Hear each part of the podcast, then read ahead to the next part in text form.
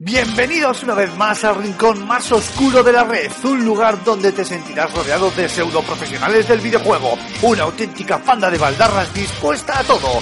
Agárrate los machos porque aquí y ahora comienza Level.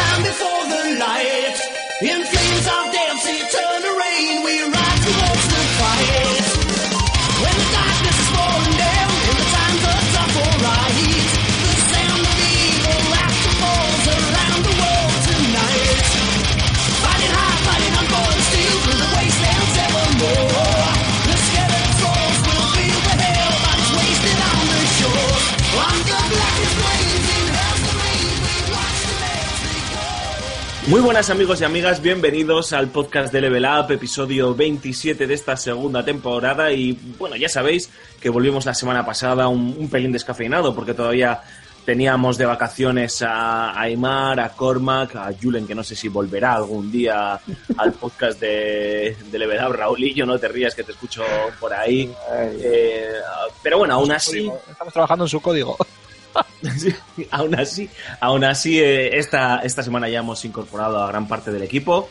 Hemos perdido a Antonio por el camino, pero bueno, pues es lo que hay. Lo hemos sustituido con, con la llegada de, de Aymar Alonso y de nuestro querido compañero Cormac, que a los que ahora saludaremos. Raúl Romero, que te hemos escuchado por ahí de fondo. ¿Cómo estamos? ¿Qué tal ha ido esta semana? ¿Qué pasa, chavales? Una semanita más eh, dándolo todo aquí. Una semana, pues cargadita de novedades. Tenemos unas cuantas ahí en la recámara para, a ver si podemos decir aquí, ¿no? A ver qué tal. Eh, Marc Fernández, el yogurín de la familia, el yogurín del podcast. ¿Cómo estamos? ¿Has estado de examencillos y demás? Bueno, ¿qué tal todo? ¿Cómo ha ido el verano? Eh, pues sí, la verdad es que yo he tenido semanitas cargadas de exámenes. Es una lástima que no pudiese haber asistido al podcast de la semana pasada por el tema de mm, Deus Ex y demás. Y decir, tenemos que eh, se ha retrasado el lanzamiento de Julen debido a unos bugs del parche del primer día. Así Se ha ido que- diciembre el lanzamiento, ¿no? Sí, se ha ido diciembre el lanzamiento. Siempre ha sido un producto defectuoso. Qué desgraciados sois. Julen, yo te quiero mucho, tío. No les hagas ni puñetero caso a estos. Te echamos de menos aquí. Vamos a, a abrir un, una petición online para que te liberen y te reincorpores de nuevo. Y Aymar Alonso, ¿cómo estamos, Mr. Robot? Muy buenas, pues eh, joder, con muchísimas ganas, ¿eh? Yo ya tengo un monazo, ya no, no, no sé qué más meterme en plan yonki, videojueguilmente hablando, por supuesto, eh, durante todo este verano, incluso estas semanitas de principios de septiembre, ya para llegar a, a, a esta segunda fase de la segunda temporada de, de Level Up, que la semana pasada no pude estar, y en esta ya, pues con muchísimas ganas y con muchísimos temitas interesantes de los que hablar, así que con muchas ganitas. Pues sí, porque la verdad es que la semana pasada eh, nos pilló a contrapié con, con la keynote de Apple y con el PlayStation Meeting de, de Sony. Y la verdad es que vino muy bien porque vuestras ausencias la eh, dejaban, dejaron el programa un poquito cojo para tratar algunos de los temas que, que trataremos hoy y hemos decidido retomarlos esta semana. Y señoras y señores, queridos escuchantes, como dice el colega Rulo, hoy se vienen, se vienen curvas, literalmente porque aprovecharemos para hablar de Fórmula 1 2016, que... Oye, Pues qué, pues qué bien hilado, qué bien Qué hilado. bien hilado. Se nota que está calentando, eh, tío. Tenía muchas ganas de, de hacer esta presentación. F1 2016, que parece que, que tiene buena pinta. Ahora, en un ratito, Aymar Alonso nos, nos hablará en profundidad de, de- de lo que está pasando en el circo de la Fórmula 1. Hablaremos también de No Man's Sky, largo y tendido, por cierto, muchísimo, muchísimo tenemos que hablar de Hello Games, de toda la polémica que ha habido en torno a su lanzamiento, en torno a, a, bueno, a las distintas críticas que ha recibido el juego eh, después de llegar a, a la tienda, a las tiendas y sobre todo nuestra opinión, ¿no? Nuestra, como siempre, sosegada y reservada opinión de, de, de, gente como nosotros, ¿no? Que somos ante todo, pues, pues eh, tíos tranquilos, ¿no? Que no nos vamos a dejar llevar por el fanboy que llevamos dentro. Hablaremos también de la demo de, hablaremos también de la demo de NBA 2K17 que, que salió la semana pasada, si mal no recuerdo, y también de la demo de FIFA 17 que ha llegado esta semana a, a- las stores de, de- de- PC, de Xbox eh, y de PlayStation y que además como anécdota tuvo ayer colapsados al menos en, en PlayStation los, los servidores. Como siempre, José Carlos Cas- Castillo volverá para hablarnos en su columna semanal eh, sobre alguna de las noticias importantes de la industria del videojuego. En este caso va a hablarnos sobre los estándares del HDR y sobre su importancia a la hora de escoger una televisión. Este es un temita interesante que algún día también deberíamos abordar nosotros en, en el programa, de una forma a lo mejor no, no muy árida, no sé cómo lo veis chicos, porque sí que... es- se trata de un tema muy técnico, pero de bastante importancia. Importancia. Aparte del tema de la iluminación, ¿no? esto del HDR, el High Dynamic Range, este de que tan de moda se ha puesto ahora, el tema de las latencias, de, las, de, las laten- de la latencia en las televisiones 4K y todo este tipo de, tipo de respuesta, vaya. Entonces, eh, todo este tipo de, de temas es un, es, es bastante importante y hay mucha eh, desinformación al respecto y, y no estaría mal, no estaría mal por lo menos una parte de un level up eh, dedicarlo a explicar bien qué es cada cosa y por qué eh, pues cierto hardware, cierto tipo de televisores o de monitores que se anuncian como 4K y demás, pues a la hora de, usarla con dispositivos reales 4K, ¿no? Como pueda ser eh, Xbox One S, Scorpio, PS4 Pro, lo que queráis, eh, o reproductores UHD, me da igual, eh, pues igual no es tan sencillo y sí, que tiene miga, es una historia bastante técnica y yo creo que hasta si apuramos, igual hasta podríamos traer al programa, no sé si alguien hay para eh, entrevistar en directo, pero por lo menos igual la opinión de alguien que trabaja en la industria que conoce muy bien toda esta historia, ya lo hablaremos, ya lo hablaremos. Fijaos, queridos oyentes, que ha venido con ganas Aymar, porque he hecho una pregunta muy sencilla y muy clara, que era, ¿algún día deberíamos tratar este tema, no? Y se podía responder perfectamente con un sí o con un no. Pues Sí, estaría bien, tenido- ya está. Bueno, ya está. tenido Sí, ya, ya estamos hablando de invitar a gente especiales y ese tipo de cosas. Dos minutos ahí de Spisca, ha estado muy bien, porque qué bien habla este chico, la verdad, es que es una auténtica maravilla. Y después de esto, eh, después de la firma de José Carlos Castillo, vuelven los comentarios de los oyentes y, y bueno, Cormac nos contará sus peripecias, ¿no? Porque creo que has dedicado cinco horas de, de tu vida a resumir una serie de comentarios. He estado resumiendo los comentarios de cierto escuchante, que seguramente se- sepa ya quién es. Pero bueno, tenemos los de dos programas, así que los comentarios hoy vienen, vienen cargaditos. Vienen cargaditos, luego nos lo cuentas. En definitiva, como decía Cormac, comentarios cargaditos y también un programón cargadísimo de contenidos. Un saludete de quien nos saluda, Alfonso Gómez. Arrancamos.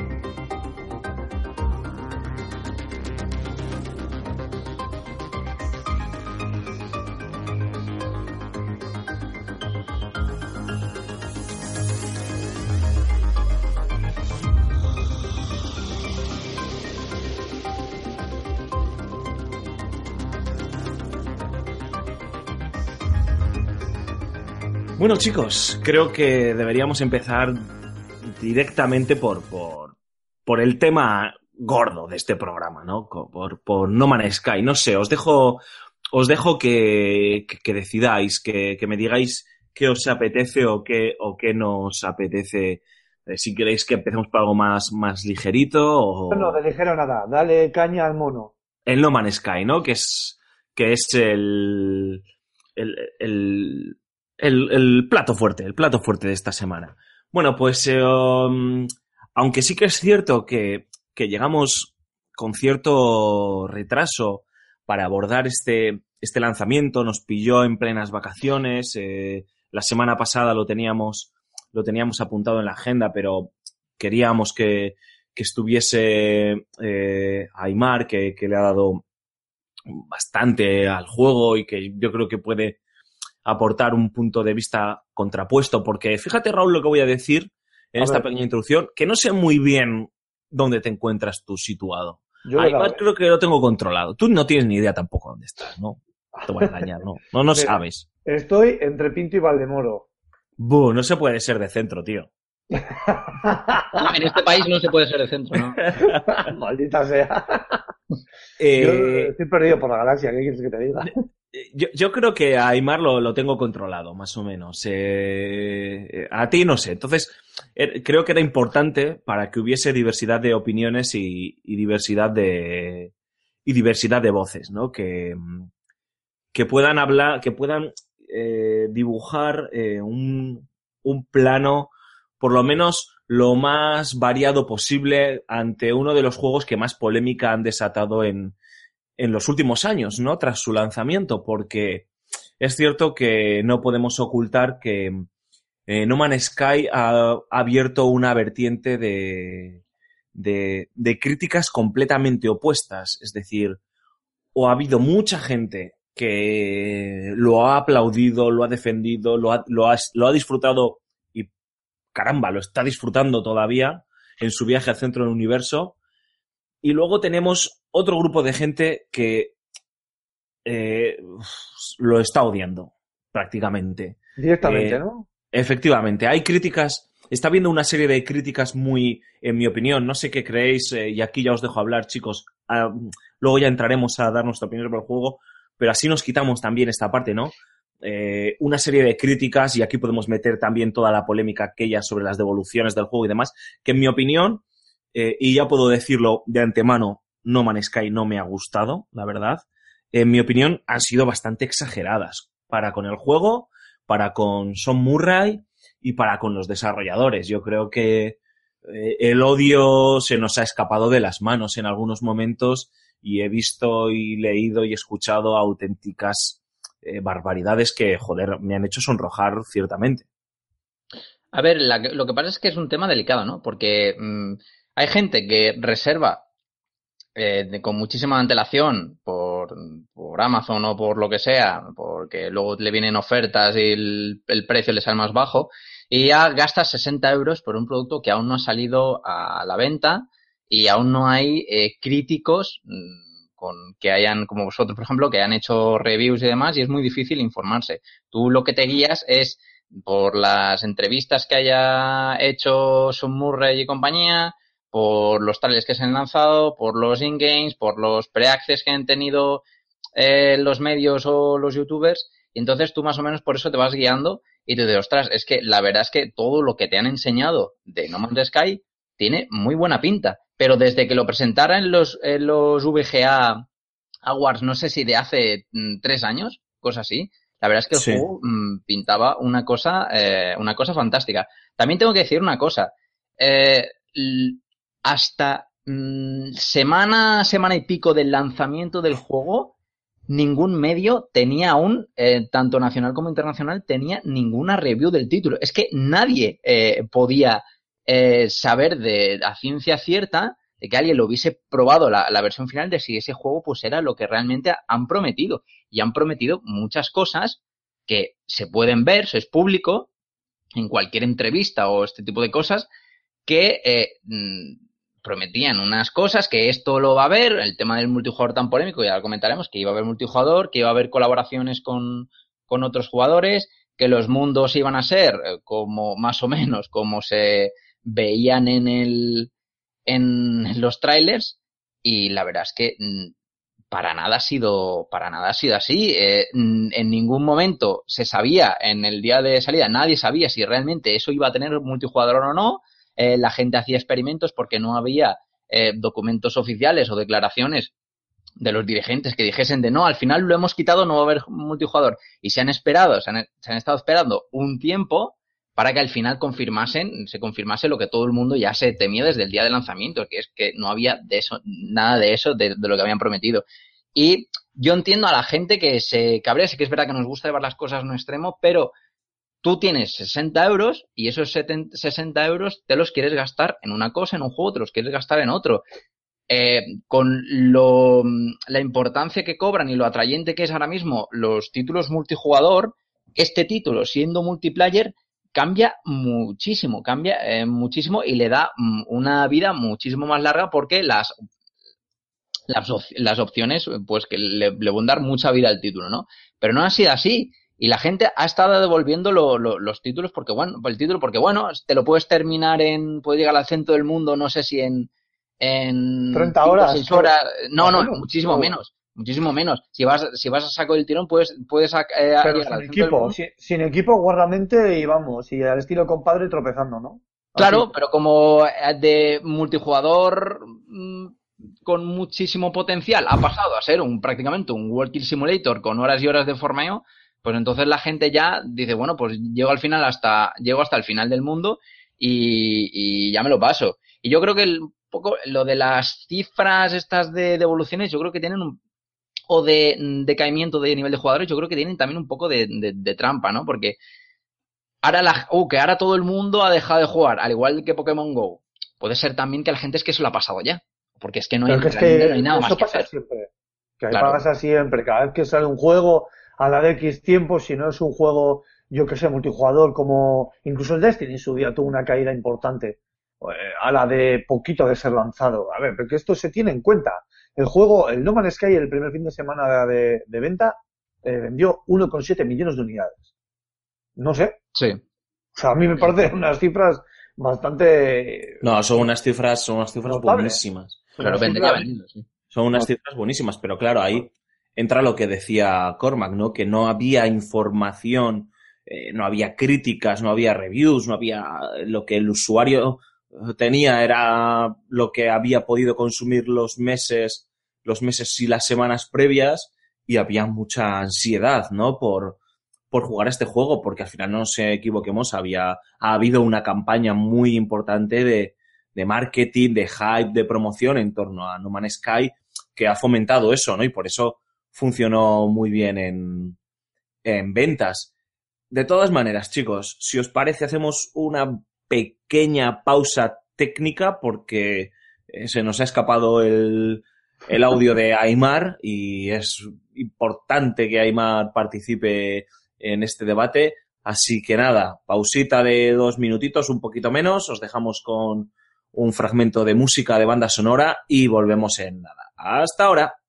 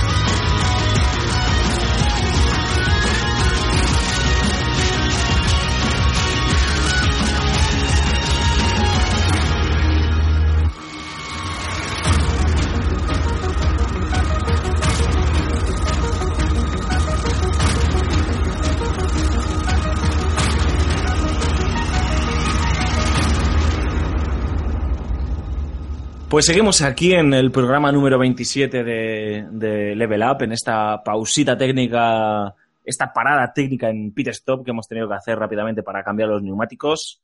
Y nos reincorporamos. Espero que Aymar se haya podido reincorporar perfectamente. Aymar, estás ahí en el universo. ¡Encarna! Aunque- ¡Encarna de noche! Perfecto, pues si os parece, chicos, continuamos con donde lo habíamos dejado, con, con esta preguntita, con este debate sobre No Man's Sky, pero ahora sí que ya me gustaría que entrásemos de lleno en, en harina, ¿no? Que ya la argumentación que, demos, chicos, que deis, eh, sea ya no solo para hablar sobre la polémica que ha habido en torno a, a ese haterismo exacerbado que hemos podido vivir en, en redes sociales, con algunos memes y algunas historietas bastante ingeniosas, todo, hay que decirlo. Y me gustaría también que hablaseis de, del juego, ¿no? De vuestras sensaciones pilotando vuestra nave, eh, descubriendo planetas, descubriendo eh, toda la fauna, toda la flora y demás eh, cositas que nos permitía hacer el juego en los diferentes planetas, navegando por el universo y demás, porque yo creo que no es necesario explicar qué es No Man's Sky a ninguno de nuestros oyentes, porque todo el mundo, estoy seguro, conoce perfectamente el juego de- de PC, de PlayStation, desarrollado por, por Hello Games. Así que, chicos, ahí os, ahí os lanzo esta piedra y que sea el que quiera de vosotros el que la coja. Aymar, Allá que voy. tú mismo. Eh, bueno, a ver, Lanzo la piedra quien quiera que la coja, Aymar. eso, es, eso es como en las películas estas que había antaño del oeste, cuando decían, "Tú, Jo- Johnny, coge dos voluntarios y vete a mirar a indios. Y, Claro, tú y tú, acompañarme de voluntarios. Pues esto es igual. Eh, bueno, después de semejante parida, eh, Sky, centrémonos. Eh, precisamente hoy, día de grabación de este Level Up, hemos publicado la review de- del juego de, de Antonio Santo y la verdad es que eh, en resumidas cuentas estoy muy de acuerdo con lo que con lo que él escribe con lo que él describe del título de, de Hello Games. Para empezar este título se le ha dado demasiado bombo demasiada pompa y obviamente eh, pues bueno tenía aires de grandilocuencia muy por encima de, de lo que realmente ha podido llegar a demostrar, donde también incluye una campaña de marketing por parte de, de Sony, eh, pues como de costumbre, pues bastante irreal frente al, al producto final. A mí a nivel personal, las horas que yo le, le he metido, aunque es un juego que no me ha acabado de enganchar o en el que me haya vuelto loco con él, no me ha disgustado eh, sobremanera, quiero decir, no me ha parecido, disculpad, no me ha parecido tampoco el, el mal juego que, que la gente, pues como tú decías bien, Alfonso, ¿no? El haterismo este que se ha creado alrededor de él, pues eh, tampoco lo veo tan, tan justificado. Sí lo veo, o mejor dicho, para expresarme eh, mejor, sí lo veo justificado, sí, claro, si comparamos lo que se anunció y lo que se nos mostró, lo que se nos ha ido anunciando y mostrando, con lo que luego ha sido el producto final. A nivel personal, mis sensaciones han sido, eh, bueno, primero, eh, que me ha dejado muy claro que esto es un experimento, que lo que ha hecho Hello Games es eh, dar un primer paso dentro del mundo de esto de la generación procedural, no un primer paso literal en este tipo de, de, generación, porque ya existe o ya existía en otros en otros títulos, pero sí pues fue un primer paso para un tipo de juego, para un, un tipo de desarrollo, igual, ¿no? Mejor dicho, bastante interesante que, pues como bien decía el propio Antonio en su artículo, de, darte el, me vais a perdonar la expresión, pero de darte el ostión, mejor dártelo a lo grande, de manera que, que cuando se vean los, los defectos y los fallos que has cometido, pues el siguiente que venga por detrás, o tú mismo en una, en un futuro desarrollo puedas mejorarlo y realmente hacer el, el título que, que querías. Más allá de eso, a mí me ha dejado una sensación pues de ese tipo de juego que es para jugar eh, pues eh, a ratos, ratos sueltos, horas sueltas, pues para oye, darte una vuelta por el universo, ¿no? Entre comillas, descubrir nuevos planetas, eh, maravillarte un poco, pues eso, con, con los bicharracos, a veces un tanto deformes, esto hay que decirlo, que esto de la generación procedural creaba dentro de los planetas, los propios planetas en sí, ¿no? Que cada cual era de un padre y de una madre. Pero también es cierto, y también lo comparto con Antonio, que pasadas unas zonas, unas cuantas primeras horas de, de juego, al título ya se le empiezan a ver las costuras, a pesar de que cada planeta es diferente uno a, otro, es imposible no eh, ver ciertos, eh, ciertos puntos eh, que bueno, pues que coinciden en, en, todos ellos, ¿no? Como ciertos detalles que nos hacen, les hace parecer a todos que tienen ese mismo aire, ¿no? Eh, las cuevas, todo este tipo de, historias, y en definitiva, pues se le ven las costuras al, al juego, se le empiezan a ver las costuras al juego y realmente nos damos cuenta ante qué es qué producto final, qué producto real eh, estamos enfrentándonos, estamos jugando. Lo que sí que no me ha gustado, porque personalmente no me estaba enterando de la misa a la media, es todo el tema de las facciones y esto de los combates aéreos, porque de repente llegabas allí y había unas naves disparando a otras, eh, algunas tú las podías atacar, otras no, de repente llegaban enemigos y te fundían el forro pero, pero rápidamente y la verdad es que eso me, me desconcertó, que casi por mí se lo podían haber ahorrado. Y luego también todo el tema de, de supervivencia, eh, bueno, yo creo que no sé cómo estará ahora porque lo tengo abandonado desde hace unas semanas, pero necesitaba ciertos eh, reajustes porque cada dos por tres te estaba avisando del oxígeno tal y cual, cuando igual tenías capacidad de sobra al 75% más y era un poco coñazo. Y todo el tema del crafteo para eh, conseguir recursos, ¿no? Y poder eh, crear mejoras, ya sea para tus armas, para la nave, etcétera, etcétera. Eh, pues bueno, me ha parecido interesante en el planteamiento, tampoco es nada que no hayamos visto en otros juegos, pero bueno, eh, se mane eh, eh, al de nada de empezar a jugar ya, ya te manejabas bastante bien un poco con, con, pues, con los diferentes menús y con cómo era el sistema de, de crafteo, pero también es cierto que no era especialmente difícil, y yo creo que esto lo comentamos tú y yo, Alfonso, en Petit Comité, pues eh, parar en alguna estación espacial que curiosamente siempre que viajabas de sistema en sistema había ahí colocada estratégicamente una bonita estación espacial donde tú parabas y era fácil que si no encontrabas dentro de la propia estación espacial los elementos necesarios, solo tuvieras que esperar en el hangar a que aterrizaran varias naves con eh, el tema, con, con, con, diferentes alienígenas para conseguir aquello que te faltaba, pues para crear lo que fuere, ¿no? Es combustible para el hipermotor o cualquier cosa de estas. Eh, y por último, pues todo el tema de las civilizaciones esto de los monolitos y de ir aprendiendo la, eh, el idioma o los diferentes idiomas estos que había por el juego, pues a mí me ha gustado. Si bien es cierto, también es un poco caótico, igual lo deberían de haber implementado de alguna otra manera, pero bueno, esto ya es más por, por gusto propio que otra cosa. Pero sí que me, me resultaba interesante, aunque ahondar un poco más en eso de las civilizaciones perdidas y demás hubiera estado bien. Yo creo que si no hubieran querido, y ya con esto termino, eh, hacer un juego tan grande y sabiendo lo que funcionaba y lo que funcionaba bien, se hubieran centrado en ello, quitando mucha de la paja que tiene el, el título, ahora probablemente, y obviamente eh, evitando toda esta campaña de marketing tan bestial que ha habido eh, con el juego vendiendo algo que no era, pues yo creo que ahora mismo estaríamos eh, hablando de otra manera diametralmente opuesta de, del título. Y esa es mi, mi opinión. Sí, sí, yo, o sea, estoy totalmente de acuerdo con, con, todo lo que has dicho, Mar. Es más, yo creo que todo lo que nos, todo lo que nos vendieron como que iba a ser la, los, pilares fundamentales del juego, que era la acción, el farmeo, eh, las batallas espaciales, el comercio, lo de descubrir eh, información sobre las, las diferentes razas y civilizaciones alienígenas, al final mm, se ha acabado convirtiendo en algo totalmente secundario, incluso diría yo anecdótico y repetitivo en el caso, por ejemplo, de, de, de, del farmeo, el comercio pues no, es tan profundo, ¿no? Como otros juegos del, de géneros parecidos que tenemos y lo de lo que tú dices, Anmar, ¿no? De lo de ir descubriendo palabras y eh, y frases y lo que sea de diferentes lenguajes alienígenas, pues tampoco tampoco era gran cosa, tampoco me parecía gran cosa. Y al final lo más importante de, del juego y lo, principal era simplemente eh, coger la nave, despegar de un planeta y el viaje hasta descubrir el otro. Esa emoción que te daba, ¿no? De eh, colonizador espacial, ¿no? Ese, ese, viaje tranquilo, esa odisea totalmente eh, en solitario mmm, individual, yo creo que eso, eso es lo más importante de, de, de, No Man's Sky, lo que realmente se disfruta del juego.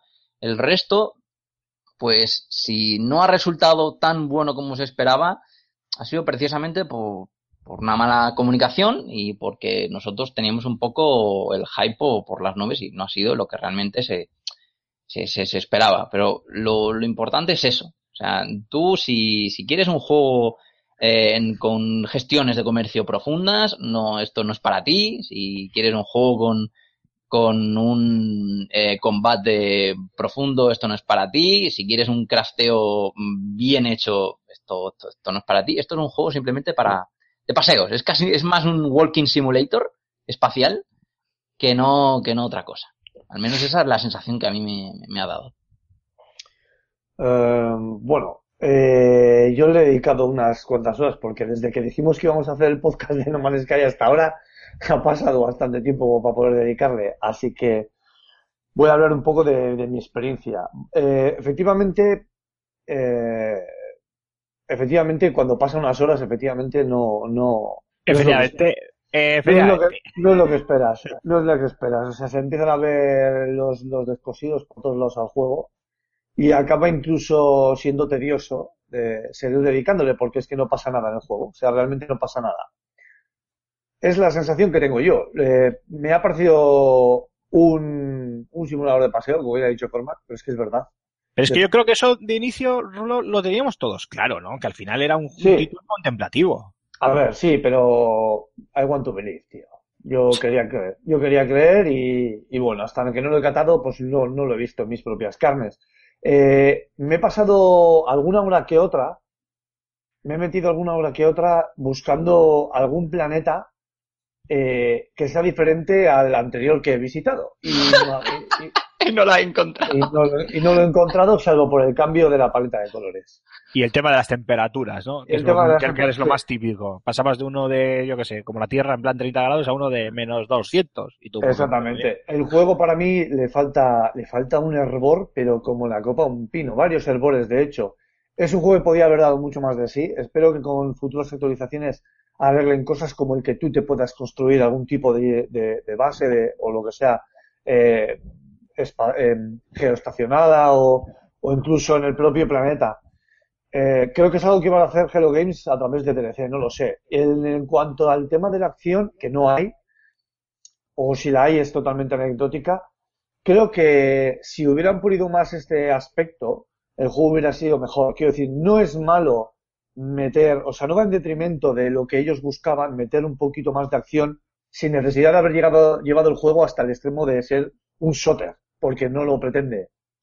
Eh, entonces yo creo que un poquito mejor resuelto esto de la acción le hubiera venido mal, sobre todo para romper el ritmo del juego, porque es tan sumamente relajante jugar a veces, porque te pones a recolectar como si fueses caperucita roja y sales ahí a- al campo a buscar tus vallas y todo esto, y de repente la Farmer.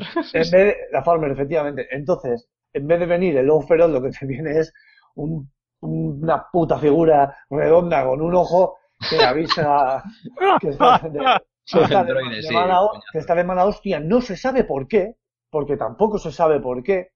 Y avisa a otro especie de engendro mecánico que viene y bueno, como a veces no tienes para recargar las, las cosas porque tu, tus espacios en el equipo son una mierda, porque lo tienes muy jodido para subir, o sea, cuesta subir y aumentar eh, el equipo, pues claro, tienes que dispararle pues con la pistola de láser de, de extracción y acabas como el rosario de la aurora. El combate espacial es de, es de vergüenza. Es un ejemplo de cómo no se debe hacer un combate espacial. La maniobrabilidad de la, de la nave es, es in- inexistente. O sea, tú, o todo lo contrario, o es demasiado buena, demasiado ágil. A nada que mueves un poco ya estás pegando unos virajes fuertes y totalmente eh, cerrados.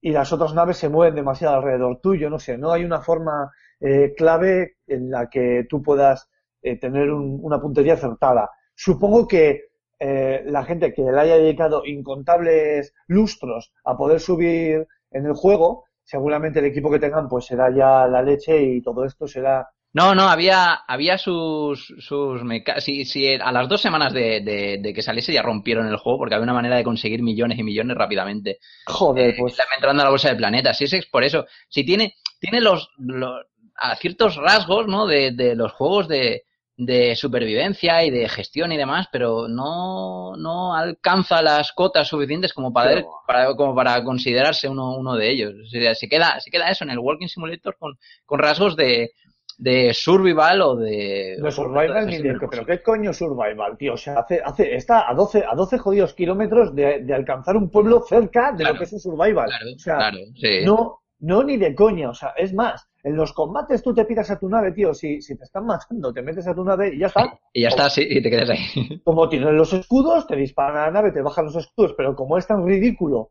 el daño que hacen, pues aguantas ahí, pues hasta que tú te puedas recuperar, gestionar o lo que fuere. Eh, a mí me parece, como juego de ciencia ficción, de, de sci-fi puro y duro, no me parece mal juego, en general, el conjunto. Lo que aboga el título es por el viaje, más que por el inicio y el fin del mismo. Entonces, para jugar una horita y desconectar, no me parece que sea una mala opción. De hecho, es, eh, es eh, el, juego desengrasante para mí ahora mismo. Eh, cuando me harto de tiros, cuando me harto de saltitos o de carreras, cojo, me pongo este juego y pues oye, voy gestionando suave, suave, piano, piano y voy mejorando mi inventario o el equipo, pero muy lentamente.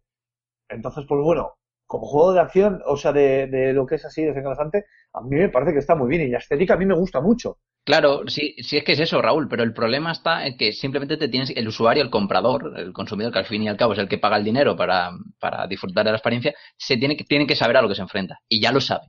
Sí, claro, claro. Lo Ya que lo, pasa lo que sabe, hombre, por el supuesto. problema es que nos puede el ansia, el ansia viva. Pero ¿qué pasa? Que los que llevamos ya aquí 30 años jugando a videojuegos o más, y salvo raras excepciones, esta ha sido alguna de ellas, pues solemos leer mucho más de lo que debiéramos incluso para poder informarnos sobre lo que estamos comprando. Yo cada vez me vuelvo más selectivo. Sí, Y- eh, es, es más, leemos tanto que al final decimos no comprarlo.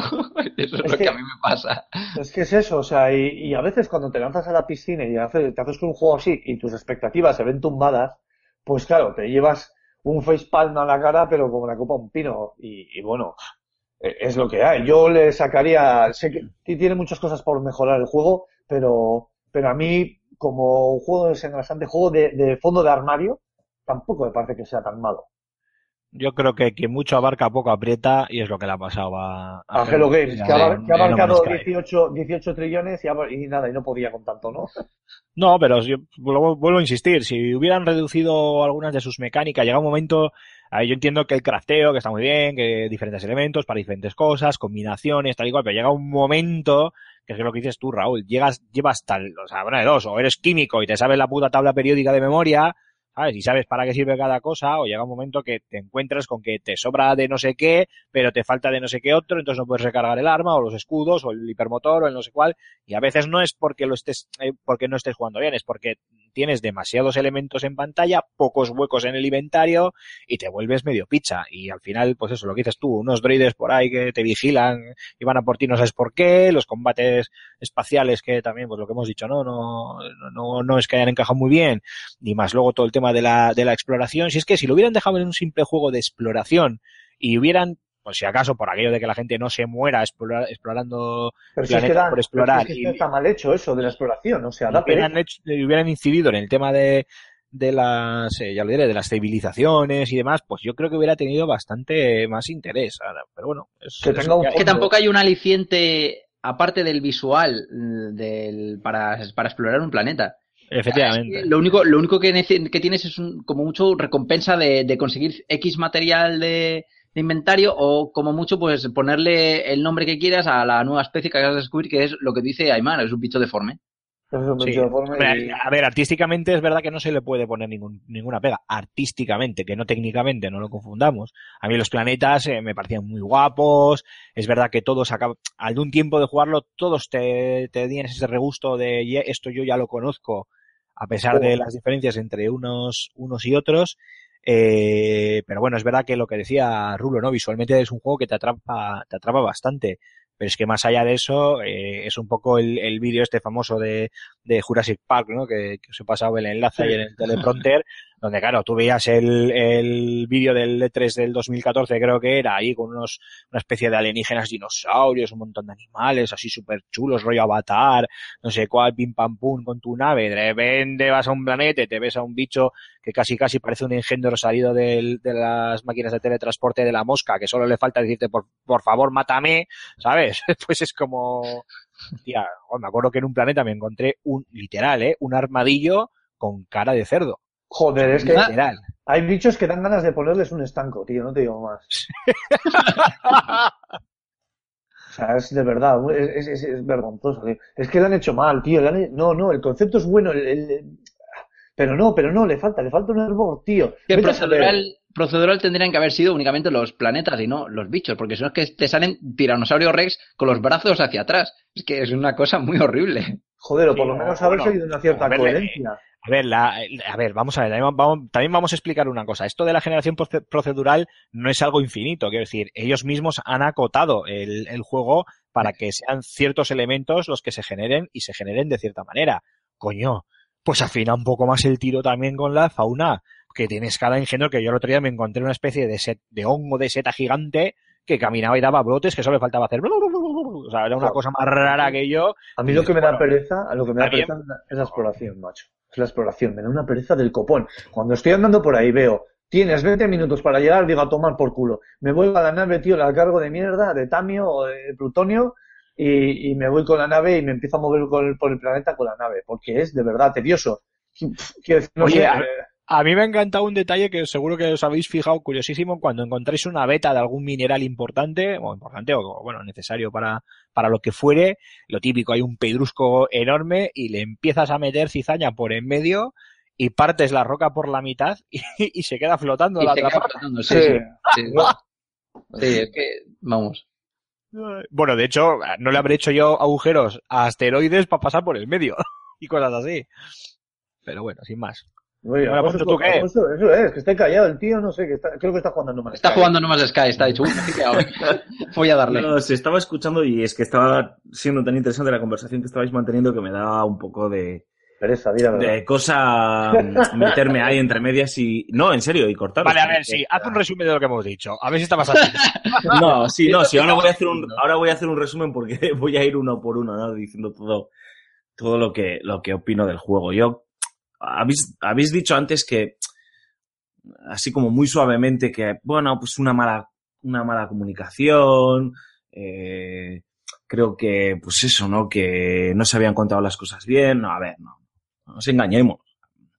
Aquí no ha habido una mala comunicación. Aquí, eh, simple y llanamente se ha mentido en algunos momentos descaradamente al, al comprador y al consumidor y a la propia prensa a la cara. Y es que hay pruebas, es decir, es que el señor Son Murray, yo he llegado a pensar incluso que probablemente es la típica buena persona, eh, tímido y demás, que se ve en un embolado en el programa de Jimmy Kimmel o hablando con la revista Polygon en directo y, y le sale el de contar la mentirijilla piadosa para ser un tío molón y guay y, y, y entonces pues te dice que sí hay multijugador cuando en realidad tiene que haber dicho pues no, tronco Jimmy, no hay multijugador, ¿sabes? Este juego no es un Call of Duty.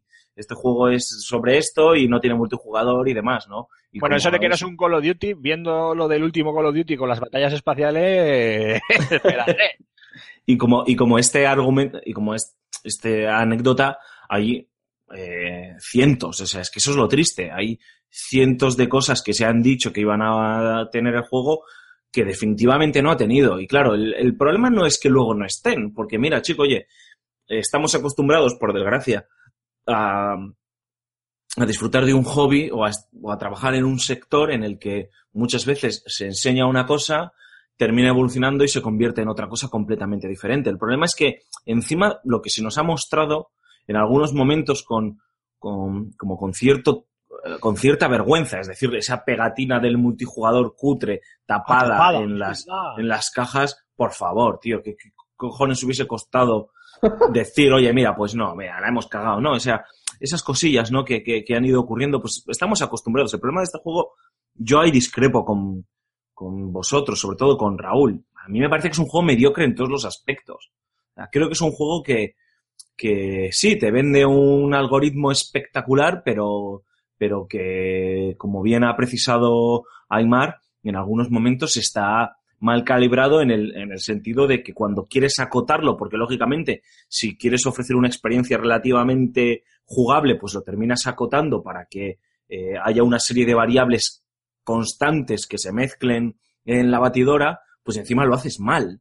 Es decir, eh, lo siento, es que la novedad a mí se me pasó el de dos horas. Yo recuerdo que cogí el juego con muchísimo entusiasmo, lo puse en la consola, disfruté enormemente de, porque es cierto que eh, la primera vez que ya apareces en el planeta, haces ese pequeño tutorial, que es un puto rollo también de tutorial. Joder, no he visto tutorial más aburrido en mi vida que ese. Consigues salir del planeta, el momento en el que abandonas la atmósfera, te encuentras en el espacio eh, y por primera Alfonso, vez. perdona, un pequeño inciso. Yo creo que lo que tú llamas tutorial también es procedural, porque yo me acuerdo que esto lo comentábamos y tal, a ti te costó la caminata, no sé qué, pim pam pum, y yo salí del, del planeta de 10 minutos, ¿eh? De empezar. Pues Madre. a lo mejor también es procedural. Yo me acuerdo que Sí, sí. me tuve que pegar es- un- pillaste, pillaste cacho y te lo comiste con patata. una caminata de 40 minutos casi, porque claro, como tienes la nave chafada No, y nada, que ir de un sitio a otro, De hecho, 10 minutos por decirte una expresión, ¿eh? pero no, no, salí muy rápido de, de allí y lo pude hacer todo. Me costó, lo que sí, sí me costó un poco es eh, eh, acostumbrarme a la mecánica, el plan de, oye, ¿qué tengo que hacer? Pero en cuanto ya pim pam, o sea, fue nada, ¿eh? visto y no visto. O sea, que yo creo que ahí también te tocó la China en ese sentido. Sí, pero bueno, en ese momento, como estaba con ese entusiasmo del, del juego, pues tampoco lo valoré como algo negativo. A ver, sí que dije, hostias, no puede ser que tenga que ir hasta allí y me esté marcando el, el HUD que, me, que hay 15 minutos andando hasta allí. ¿Sabes? Madre mía. Bueno, pues va, lo haces y otros 15 minutos de vuelta, venga, 30 minutos, venga, no pasa nada. Vas haciendo las misiones. Es cierto que ya empiezas a ver las mecánicas que acaban siendo exasperantes. Es decir, ¿por qué coño no va corriendo todo el rato el puto muñeco, tío? Eso, O sea, se si- cansa. si Se tengo cansa que- muy rápido. sí. si tengo que andar, joder, si es un juego de andar, déjame que corra, ¿sabes? Lo siento, déjame que corra y que no me canse. Y como bien has dicho, eh, no sé si ha sido Marco, bueno, alguno de vosotros ha dicho, joder, no estés cada dos minutos recordándome que se me está agotando el oxígeno, que la defensa se no sé. Tío, avísame una vez, dos veces, cuando esté al 25% o al 50%, Sí, al pero no 50, cuando esté al 50 y al 75%. 20, Pista. Pues eh, ya empezabas a hacer a ver ciertas cosas que ya empezaban a ser un poco cansinas. Pero bueno, da igual. Pero a mí, yo lo admito, se me pasó el de dos horas porque en dos horas ya más o menos vi todo lo que me tenía que ofrecer el juego, ¿no? Descubrí un, un, un par de planetas, eh, empecé a ver todo el tema este de las razas, de los lenguajes eh, eh, alienígenas, el tema del comercio, eh, fui a un par de atlas, tal, no sé qué, y dije, vaya, pues disfruté de esos combates espaciales que son de chiste, porque Sí, sí, muy a- al principio, como te trinquen cuatro, cuatro piratas espaciales eh, te- te- y no tengas la posibilidad de escapar, estás, estás fulminado. O sea, yo por lo menos decía, bueno, pues nada, pues me van a fulminar porque no, no me da tiempo a irme a ningún lado, ¿no? Eh, entonces, es, un, es- es un grave error que no hayan añadido, si no, no sé si lo harán en el futuro, una opción de, de poder eludir el combate. Porque Mm. me acuerdo que cuando intentabas eh, activar el hipermotor para salir Claro, por ahí, pa- para, decían salir que por no, que te te en un combate que no podías. Ah, pues muy bien, muy bonito. Sí, como que te bloqueaban la señal, igual que cuando estás muy cerca de, de un planeta, ¿no? Te dice que hay inter- interferencias y que no puedes eh, activar el hiperimpulsor ese o como se llame, ¿no? Entonces, eh, pero hice un esfuerzo, tío, la verdad. O sea, llegó, llegué a ese punto tedioso del juego y dije, venga, voy a seguir. eh, Tiene que haber algo, como decía Raúl, ¿no? O sea, lo importante es el camino, Poncho, tío. Tiene que haber algo que, que justifique el estar eh, vagando por el, por el, por este universo, ¿no? Porque, coño, tío, hay un, un esfuerzo real de, de crear un universo que se crea de, de forma procedural según lo vas descubriendo y, y de forma completamente aleatoria y, todo tiene un sentido. Pero no lo encontré y es, y es verdad, o sea, eh, no, no encontré un dios ahí fuera que me justificase seguir avanzando. Me encontraba los mismos puñeteros planetas con los mismos cuatro skins para las rocas, para las, para las fauna, para, para todo, que, que, que era un, era frustrante, pero decía, bueno, oye, tío, va- vamos a seguir, vamos a seguir. Y, y, y perdí el, perdí el, la ilusión, ¿no? Por, por eh, descubrir planetas, por mejorar mi equipo, por mejorar mi inventario, porque es que eh, me parece que, que incluso, ahí sí que es- esto sí que lo ha dicho Cormac, no, no te plantea en ningún momento ningún objetivo claro, ni, ni te guía de ninguna manera, ¿no? Creo que han sido tan ambiciosos en, en demostrar el poderío de su algoritmo que, por un lado, como ya hemos dicho, han descuidado el pulirlo y el decir, vale, como tienes que acotarlo, obviamente, pues, hostias, haz un buen trabajo ahí para que luego lo que se cree sea no solo artísticamente o técnicamente impactante, sino que tenga un sentido. Y por otro lado, yo creo que no han perdieron el foco del juego, realmente, ¿no? El- se hizo demasiado, se les hizo demasiado grande lo que, lo que era No Man's Sky. Yo creo que, sí, en mi opinión, y espero que hayan aprendido y que puedan que, bueno, que su reputación no, no haya quedado tocada, ¿no? Porque esa es otra, que eso hay que verlo a medio- al medio plazo. Eh, yo creo que si han aprendido de esto, pueden, sí que es cierto que, que pueden depararnos grandes sorpresas en el futuro, porque este juego, y lo habéis dicho también vosotros, eh, si hubiese sido menos ambicioso y si hubiesen dicho, oye, vale, no vamos a crear 18 trillones de planetas procedurales que, por favor, ¿quién necesita 18 trillones de planetas? Eso es una sacada de chorra, joder. Sí, sí, sí, eso es verdad, eso es verdad. Es una- o sea, si Eso nada más dices- que eso lo hace el típico chino farmer que a los 20 años después de salir el juego dice eh, se ha pasado el World of Warcraft todas las misiones. Claro que nada más que lo hace uno. Sí, pero es que encima, es que encima ya sabes, tío, que es físicamente imposible que un ser humano se des- vea todos los planetas. Entonces, ¿para qué haces 18 trillones? No vale para nada, tío. O sea, pues di, en vez de 18 trillones hay un millón de planetas. Hostias, un millón de planetas ya me parece la hostia, eh, por, por descubrir. Y hay más probabilidades de que lo puedas controlar todo muchísimo mejor. Y de implementar un de- multijugador en el que la gente se pueda encontrar. De- O 10.000 No sé. planetas. Es que. eh, Sí, sí, sí, o sea, fíjate lo que te digo. Pero bueno, un millón, ya. no, no, por eso mismo, pero oye, un millón de planetas, han vendido un millón setecientas mil copias, ¿no? A priori, con que uno de los jugadores, de los compradores, descubra un planeta, ya todo el mundo ha cartografiado la, la- el universo. Joder, no sé, puedes implementar un sistema en el que la gente pueda enviar las coordenadas y se puedan encontrar.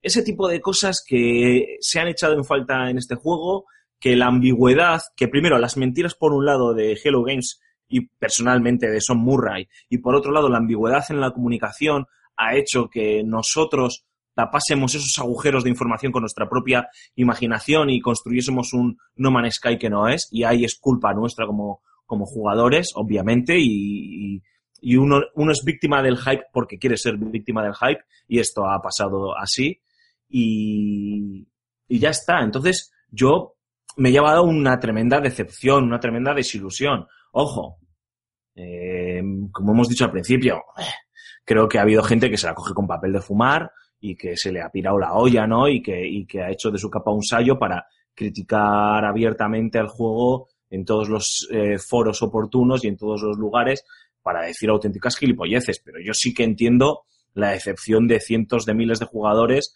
al respecto porque, bueno, tengo que decir así de claro, yo soy uno de ellos y, y me parece una lástima porque era un juego al que le tenía muchas ganas, pero es cierto, chicos, y como me encanta este momento, ya te lo dije, eh, señor Wayne, eh, porque, porque en los últimos programas de antes del parón de verano que salió el tema de No Man's Sky, yo ya dije que le estaba perdiendo la ilusión al juego porque le veía algo raro. Y, y, pues no sé, he caído, ¿no?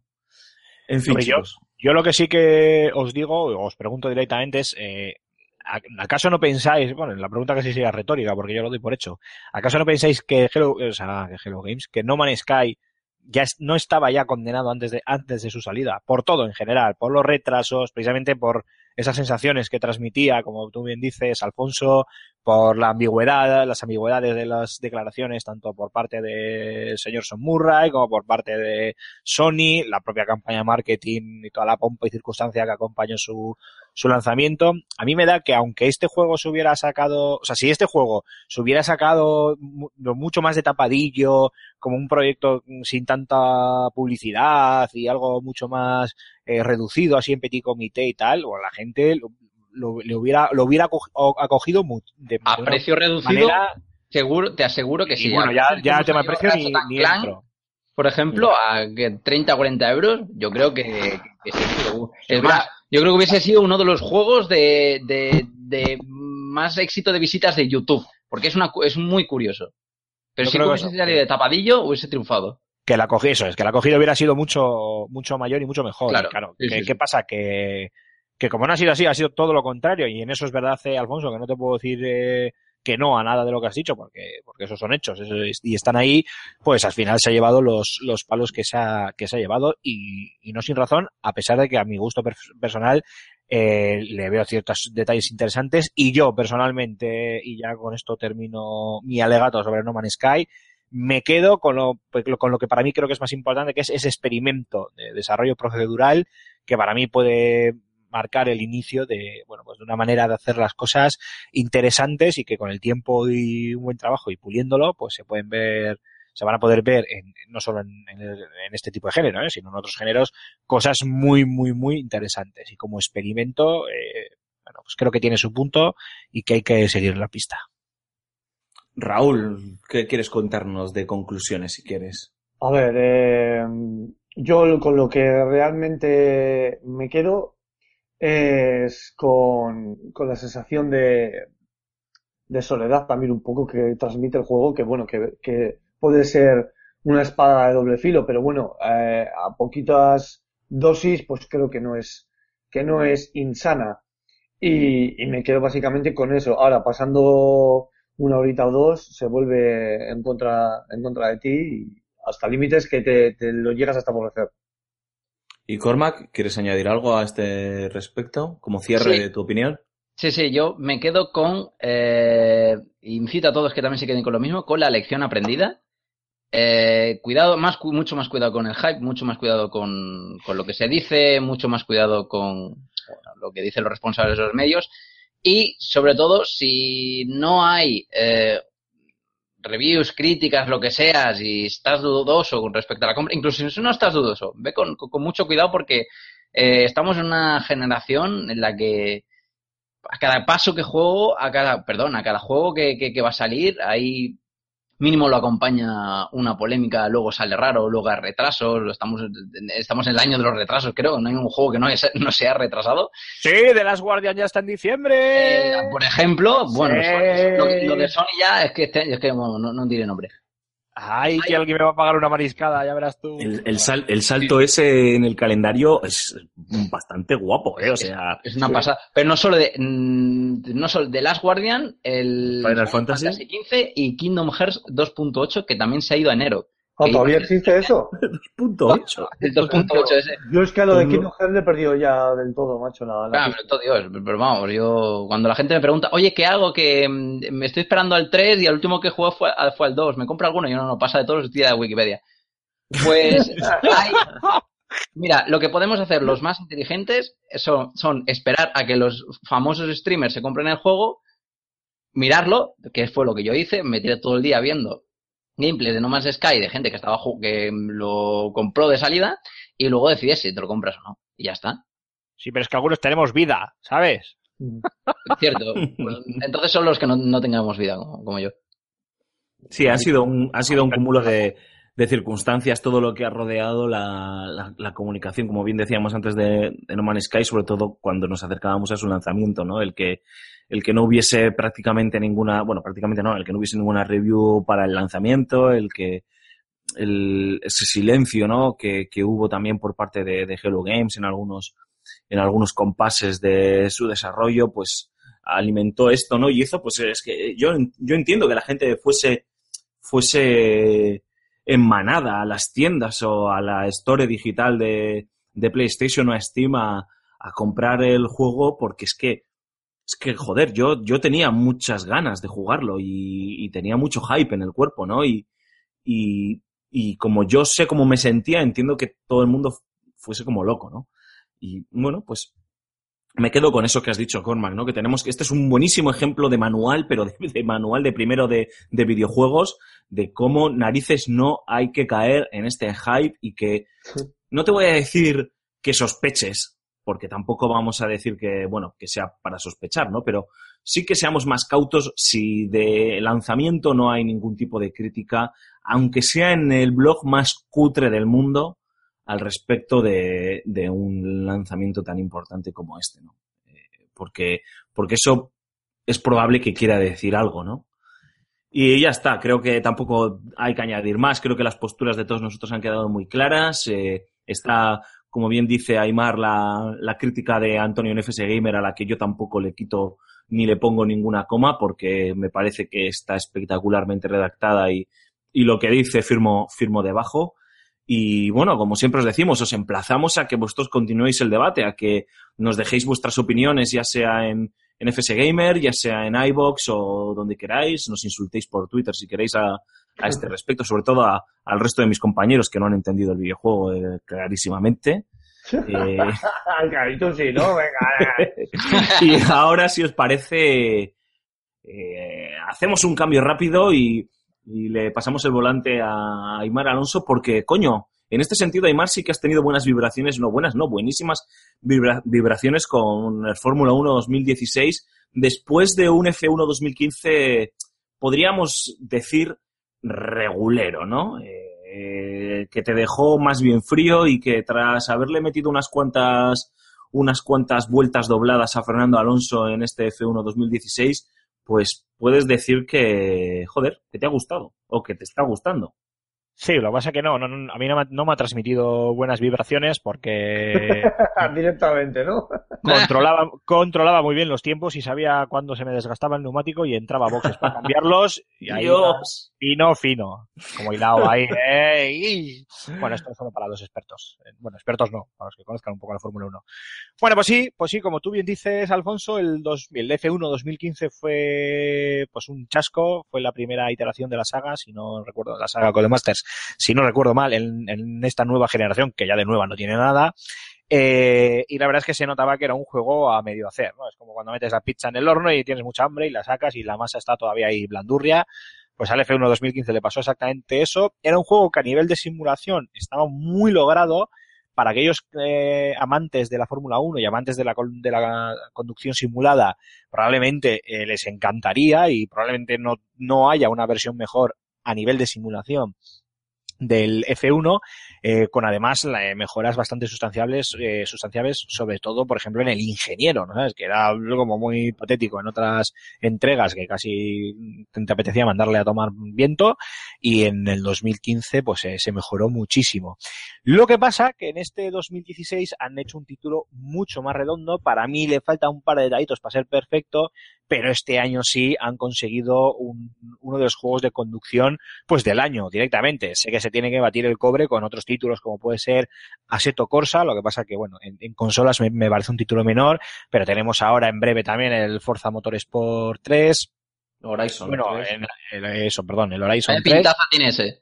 que de hecho mucha gente para cuando esté oyendo este podcast hasta ya habremos publicado gameplays y review en, en FS Gamer y lo tendrá difícil este año, pero bueno, es un, un título que, que, que está muy bien.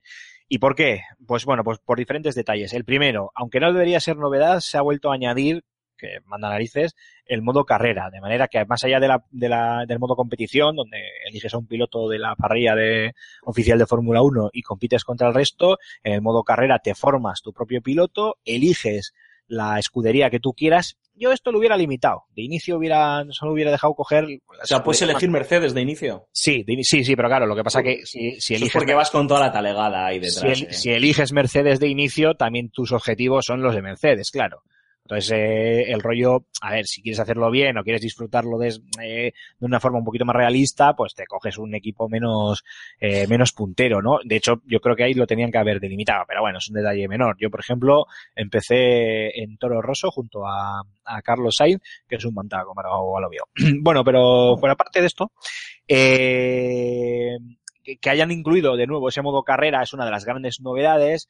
Está muy bien, además es muy adaptable, que es, el, es de, de- de largo la, la gran mejora de, de este año y permite, eh, bueno, pues tanto jugar carreras cortas como hacerlo, pues por ejemplo, al 25% o incluso directamente una competición completa, con las tres jornadas de entrenamiento completas, con la clasificación, sí, sí, con la clasificación completa, con eh, la vuelta de formación y la carrera en, en, en- en domingo, ¿no? El día que corresponda. Eh, yo personalmente juego al 25%. Tienes eh, 30 minutos en cada uno de los entrenamientos, tienes eh, clasificación a una vuelta y luego ya la carrera, el 25%, que suelen ser entre 14 y 16 vueltas, bueno, pues dependiendo un poco del, circuito. Eh, más novedades, eh, los entrenamientos. Ahora, este año, tienen un peso específico muy grande. ¿Por qué?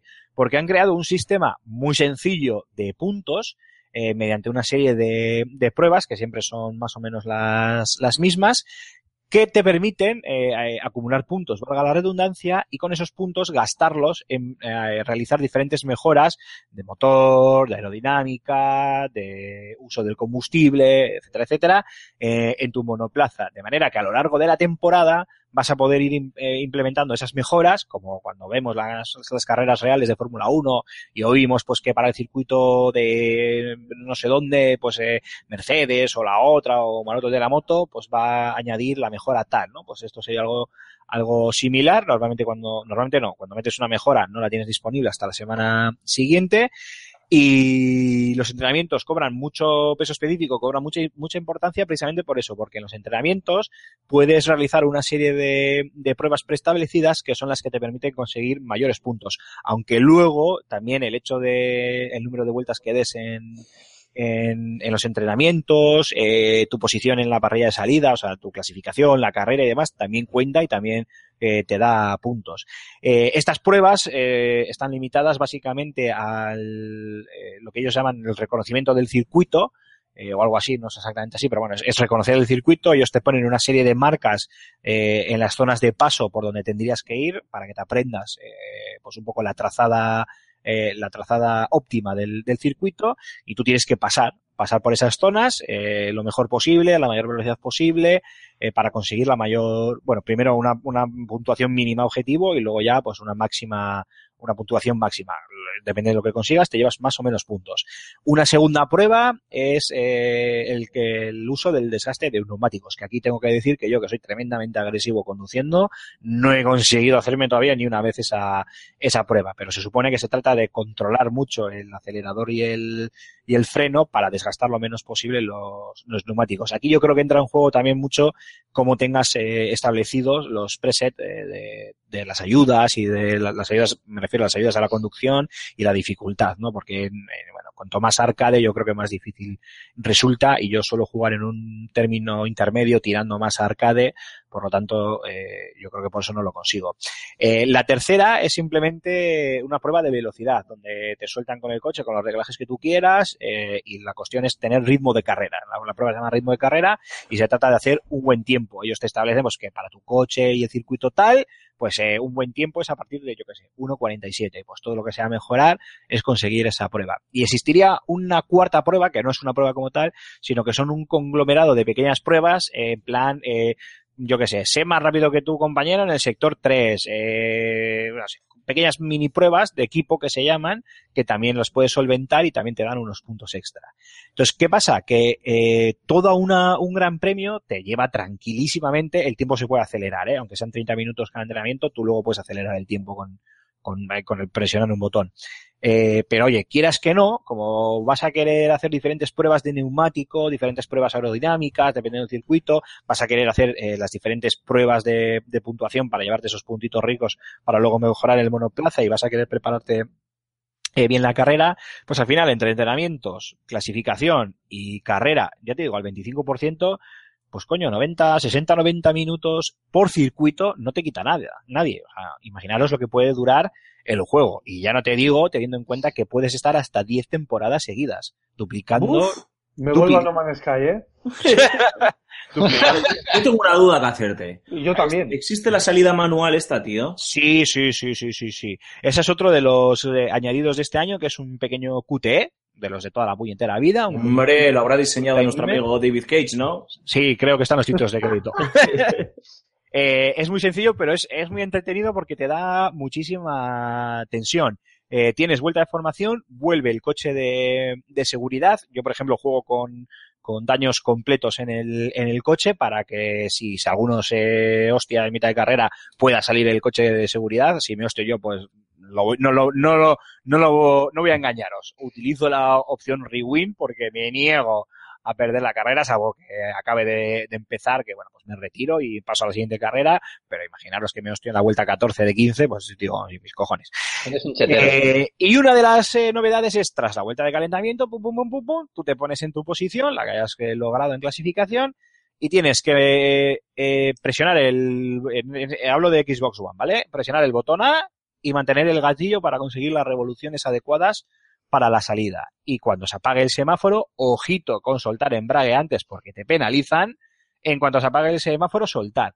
Pero tienes que estar, parece algo muy sencillo y lo es, pero tienes que estar muy atento porque cuando se apague, pa, tienes que soltar porque claro, pues en mi caso que voy con un toro rosso, por ejemplo, una quinta posición, pues de repente peña que tengo al lado como yo que sé, Grosjean, Massa o cualquiera de estos se me empiezan a echar encima eh, los que pueda tener por delante, los Mercedes de, de, de Hamilton, de Rosberg, o yo que sé, los Ferraris de Vettel y tal, y de Raikkonen, pues se me escapan y, y luego para cogerles, eh, ojito. Está muy bien, es una tontería de añadido en cuanto a sencillez, pero oye, tiene, tiene su, su punto. Y luego, pues a nivel técnico, igual de solvente que casi todos los títulos de Codemasters, algo mejor en cuanto al ambiente en los circuitos y demás, pero siguen pareciendo un tanto planos, un tanto vacíos, también todo el tema de las animaciones de pues cuando se les entregan las copas a los ganadores, todo el tema del motorhome donde puedes estar y gestionar tu carrera, porque tú te reúnes con tus ingenieros para el tema de las mejoras, te reúnes con tu agente para el tema de nuevos contratos o los objetivos que se te ponen en cada carrera,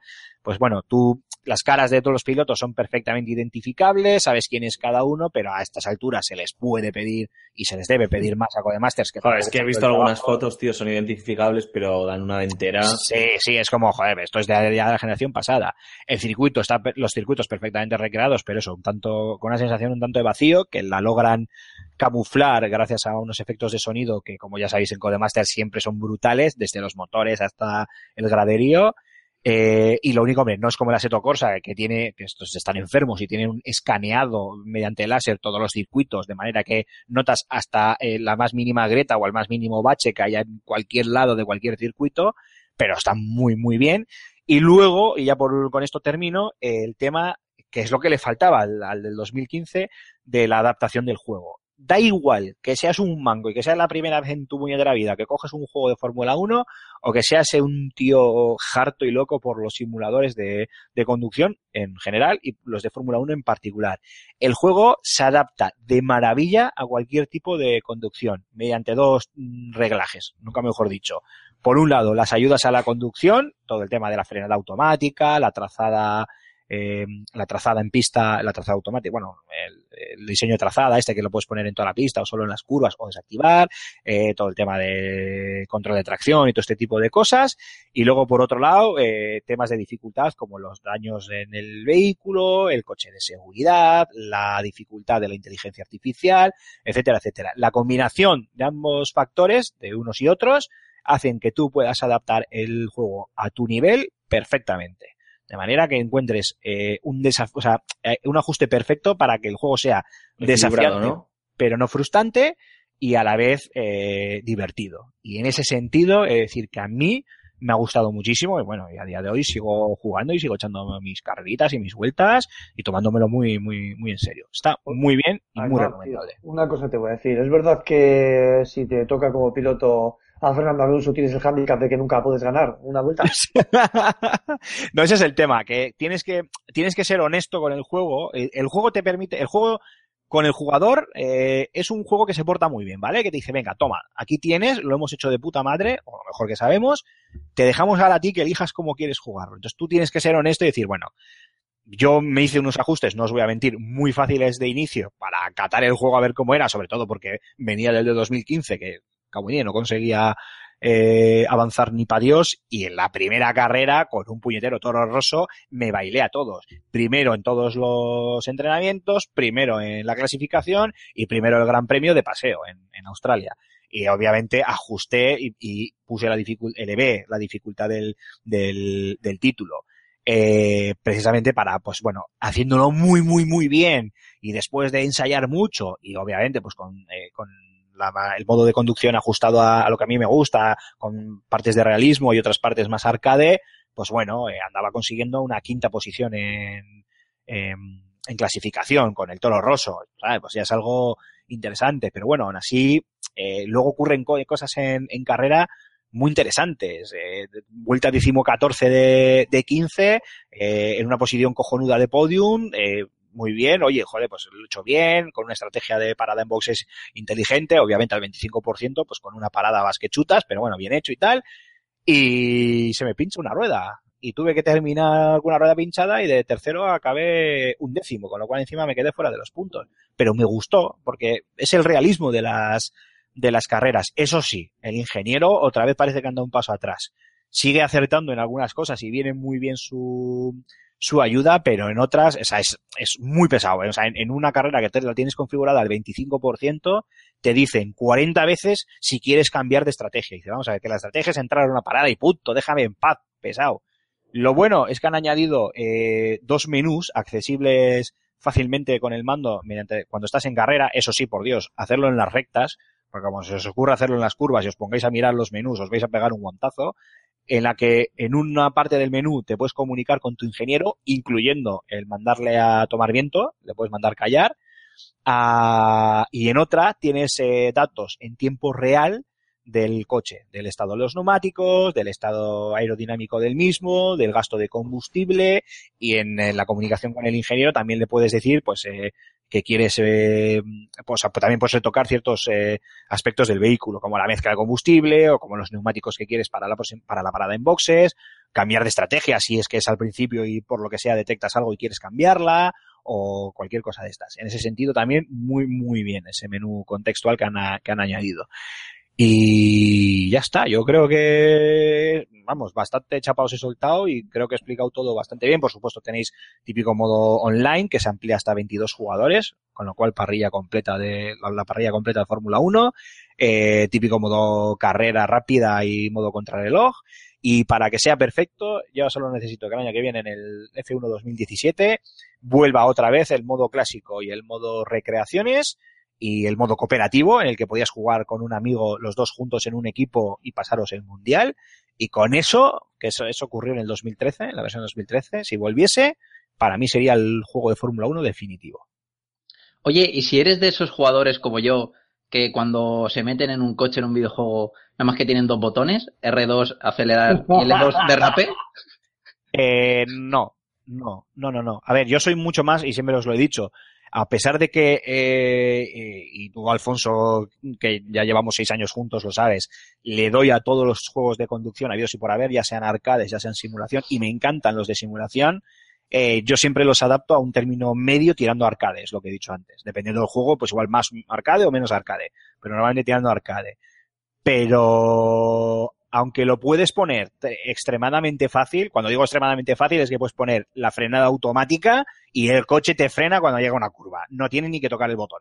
Así de simple. O sea, ya en plan pa' tonto, ¿sabes? O sea, simplemente para que corras y te diviertas. Eh, sí es cierto que es un juego de Fórmula 1. Se trata de que, claro, es algo muy, es, es conducción, pero es algo muy específico. Yo que sé, como cuando hablas de un, claro, no es un, un gran turismo un Forza donde tienes diferentes circuitos, diferentes modelos de competición, eh, carreras sobre tierra, carreras sobre asfalto, eh, diferentes clases de vehículos. No, aquí es la Fórmula 1, como si jugaras a un World Rally Championship, ¿no? Es un, juego, es un juego muy específico. Y se trata de que puedas disfrutar de, de toda la emoción en sí de, de un campeonato de Fórmula 1, ¿no? También los entresijos internos de, la carrera, los ajustes. Tú notas perfectamente, da igual el modo de conducción que elijas, tú notas perfectamente cuando, por ejemplo, le metes menos carga aerodinámica al coche y vas con neumáticos blandos o super blandos y es un Sputnik. O sea, vas como un avión que dices tú, joder, si me los bailo a todos, pero llegas a la primera curva y dices tú, me cago en 10, ¿a dónde voy? Porque al perder carga aerodinámica, pues las curvas son más, más difíciles. A mí, por ejemplo, las curvas me suelen costar, normalmente le meto algo más de carga aerodinámica al coche. Obviamente, para el que le guste simulación, puede retocar todo lo que quiera del coche, absolutamente todo. O sea, suspensión, tema aerodinámico, el peso del combustible, el reparto de frenada, o sea, puedes hacer mil mierdas, eh, cosa que en ese sentido van a estar contentos. Pero es eso, claro. Eh, yo, en mi caso particular, lo que os decía, le meto más carga, carga aerodinámica y suelo elegir, si puedo, compuestos blandos para conseguir, bueno, pues un término intermedio y que, y que el coche me vaya medianamente bien. Pero no, tan fácil, tan fácil como el típico Need for Speed de presiono el gatillo de acelerar y no lo suelto hasta que termine la carrera, no. Para tanto no es. Madre mía. Bueno, Emar, nos has dado una lección de F1 2016 acojonante. y podría estar sí, sí. mucho más hablando del juego, es que de Yo es que- verdad, es un gran juego, ¿eh? Yo es que toco un juego de estos y me, convi- y me transformo. Me convierto en, en McCormack. Sí. Mancormac. No sé lo que opinarán nuestros nuestros escuchantes. Como con No Man's Sky, os, os emplazamos de verdad a que nos deis vuestras opiniones o incluso a que nos dejéis vuestras preguntas, ¿no? Porque yo, yo, mira, te voy a lanzar una, Aymar, a ver si puedes responder brevemente, ¿vale?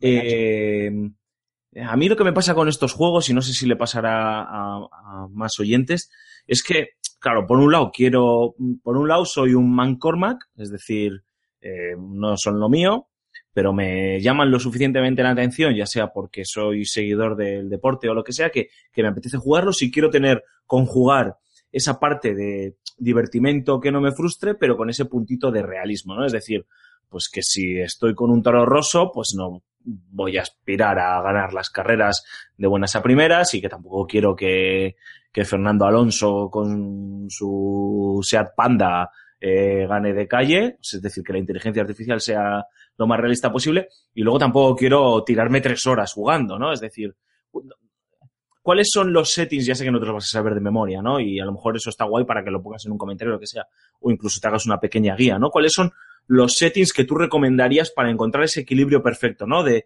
el 25% de las vueltas, eh, frenada en manual, no tengo ni idea, ¿sabes? Para que le dé ese puntito de, de realismo, pero sin perder la diversión. Y entendiendo que cada uno de nosotros somos jugadores diferentes, obviamente, ¿no? pero partiendo de la base de alguien que no le va mucho, pero que sabe a lo que está jugando. Sí, sí, obviamente. Sí, no, sí. vamos, no vamos a pensar que estamos hablando de un a mi padre, ¿no? se lo pongo a mi padre. Mi padre no, no, no, no, o sea, soy yo, no es Vale, nadie. Pues es, es- en realidad sí, sí, sí que me lo sé y te lo diría fácilmente. La inteligencia artificial en mínimo en medio. De ahí para arriba. Ya depende de lo que tú te quieras pegar con los coches. Pero en, en medio, en dificultad media, la inteligencia artificial de los contrincantes. Eh, del resto de, de ayudas, los daños, en vez de en simulación, que significa que a nada que tengas un toque vas a recibir daños, los pones en completos. Que completos, la, la diferencia entre completos y simulación es que, que en completos, si te pegas un golpe, pues te puedes quedar sin alerón delantero, por ejemplo, y te, eh, y te- y te lo tienen que, que cambiar, para que me entendáis. Pero no influye tanto eh, los, golpe- los, los golpes. En cuanto a la normativa, la laxitud de la normativa, eh, en plan las amonestaciones por saltarte curvas y tal, al gusto del consumidor. Le puedes poner moderado para que, oye, si haces una pifia no te diga nada, pero a la segunda ya, pum, te metan el hachazo, o lo puedes poner en plan de, no, no, yo quiero correr bien, eso a, a tu gusto. Y hay algún, hay algún preset más, pero en, en ese sentido, pues eh, yo creo que no tocaría, no tocaría nada más. Y luego en las ayudas de conducción, prácticamente eh, las personalizaría activando todo lo que sea, o sea, quitando la frenada automática, que eso es una guarrada, eso fuera, la ayuda a la frenada que le llaman ellos, eso quitarla o como mucho ponerlo en, en- en bajo para que no se te vaya el coche, pero se puede quitar fácil, dejando eh, la trazada ideal, que es esto que ya sabéis, el típico ese sí. de las líneas verdes, amarillas y rojas, dejándolo solo en las curvas, eh, sobre todo cu- cuando no te sepas eh, de memoria los los circuitos y habiendo quitado la ayuda a la frenada y luego ya eh, activar el ABS, el control de tracción y demás para cuando vayas jugando y vayas haciendo carreras ir poco a poco desactivándolos. Porque al Vale. final verás que te vas acostumbrando, que vas pillando, ah, y por supuesto el cambio en, en, en automático. Y luego ya poco a poco eh, lo vas quitando. Yo personalmente, si no es con volante, el cambio lo dejaba en automático sí o sí. O sea, solo con volante pondría cambio manual. Y luego, en cuanto a la longitud de los grandes premios y Al demás, 25%, lo que estoy jugando yo.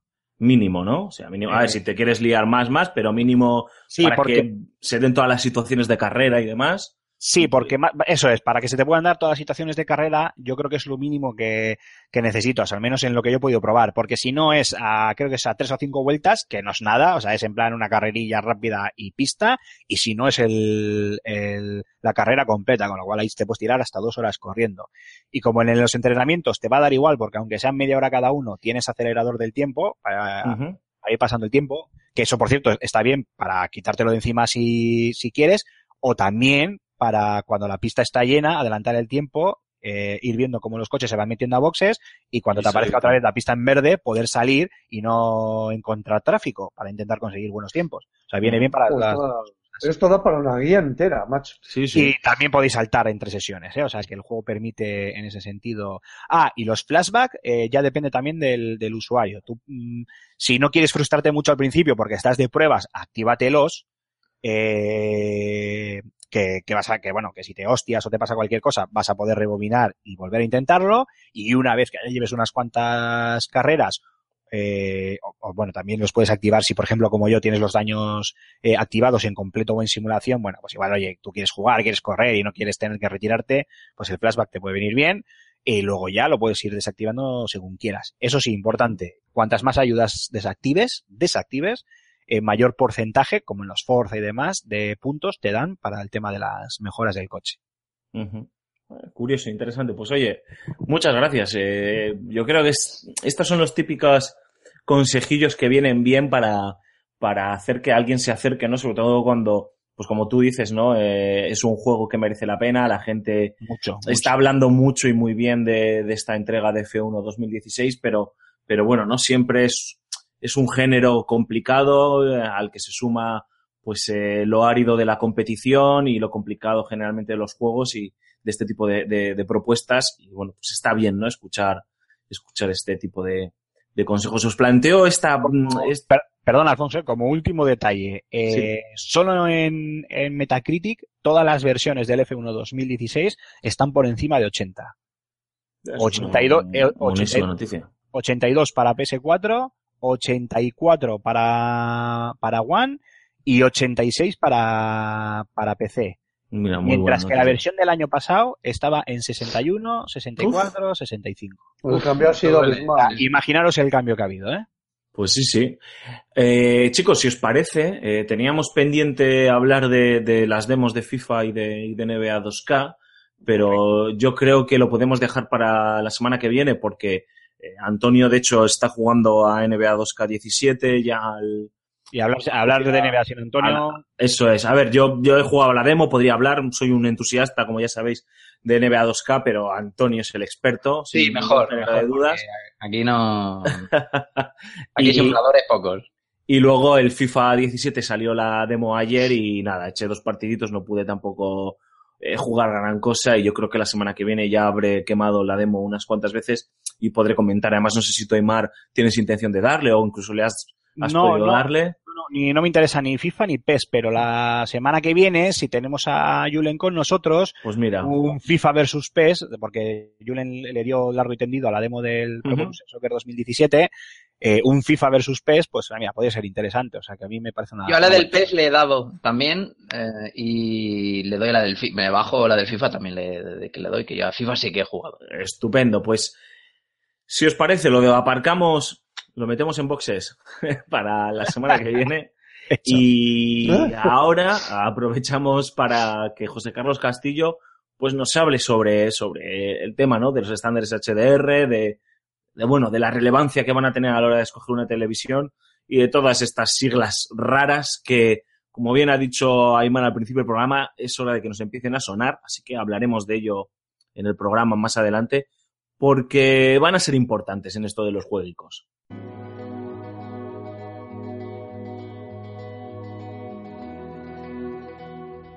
La presentación de PS4 Pro llenó de preguntas a los usuarios. ¿Merece la pena si ya tengo el modelo original? ¿Tanto mejora la imagen con un televisor 4K? ¿Y si prosigo con mi panel Full HD? Dudas empeoradas por un streaming incapaz de plasmar los beneficios de la nueva plataforma, para colmo desprovista de reproductor Blu-ray UHD.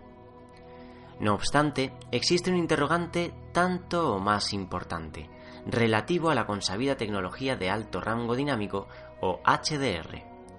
Las PlayStation 4 originales acaban de recibir compatibilidad mediante una actualización de firmware, lo que supone otro punto en contra de PS4 Pro. Sea como fuere, Sony obvió concretar el estándar HDR de la máquina.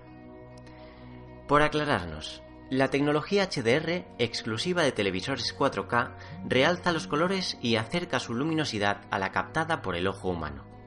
Sin embargo, como en la consabida lucha entre el Blu-ray y el HD DVD, dos formatos buscan hacerse con el pastel. HDR10 es el estándar abierto, que todos los fabricantes pueden implementar en su televisor. Es apoyado por Samsung, la propia Sony o Sharp. Dolby Vision, como su nombre indica, es un estándar propietario que requiere del pago de una licencia. Cuenta con el apoyo de LG, Vizio, TCL o Philips. La diferencia entre ambos.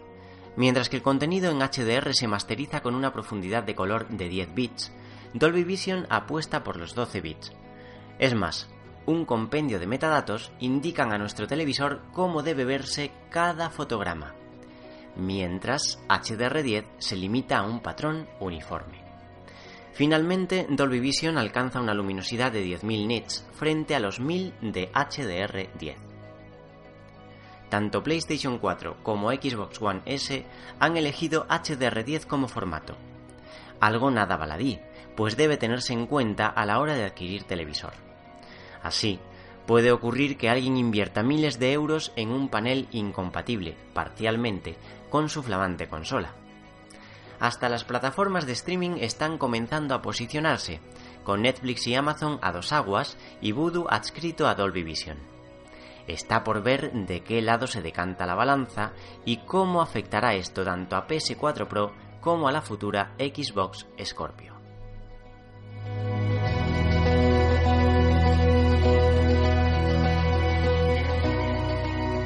Continuamos aquí en, Level Up después de escuchar a José Carlos Castillo y ya nos acercamos prácticamente al, al cierre del programa, pero lo prometido es deuda porque queda lo que es la voz del oyente, ¿no? La opinión de todos vosotros que, que- ha estado muy bien. Nos faltaba el del programa del cierre, ¿no? De, de, de este parón antes del verano y el del programa de la semana pasada.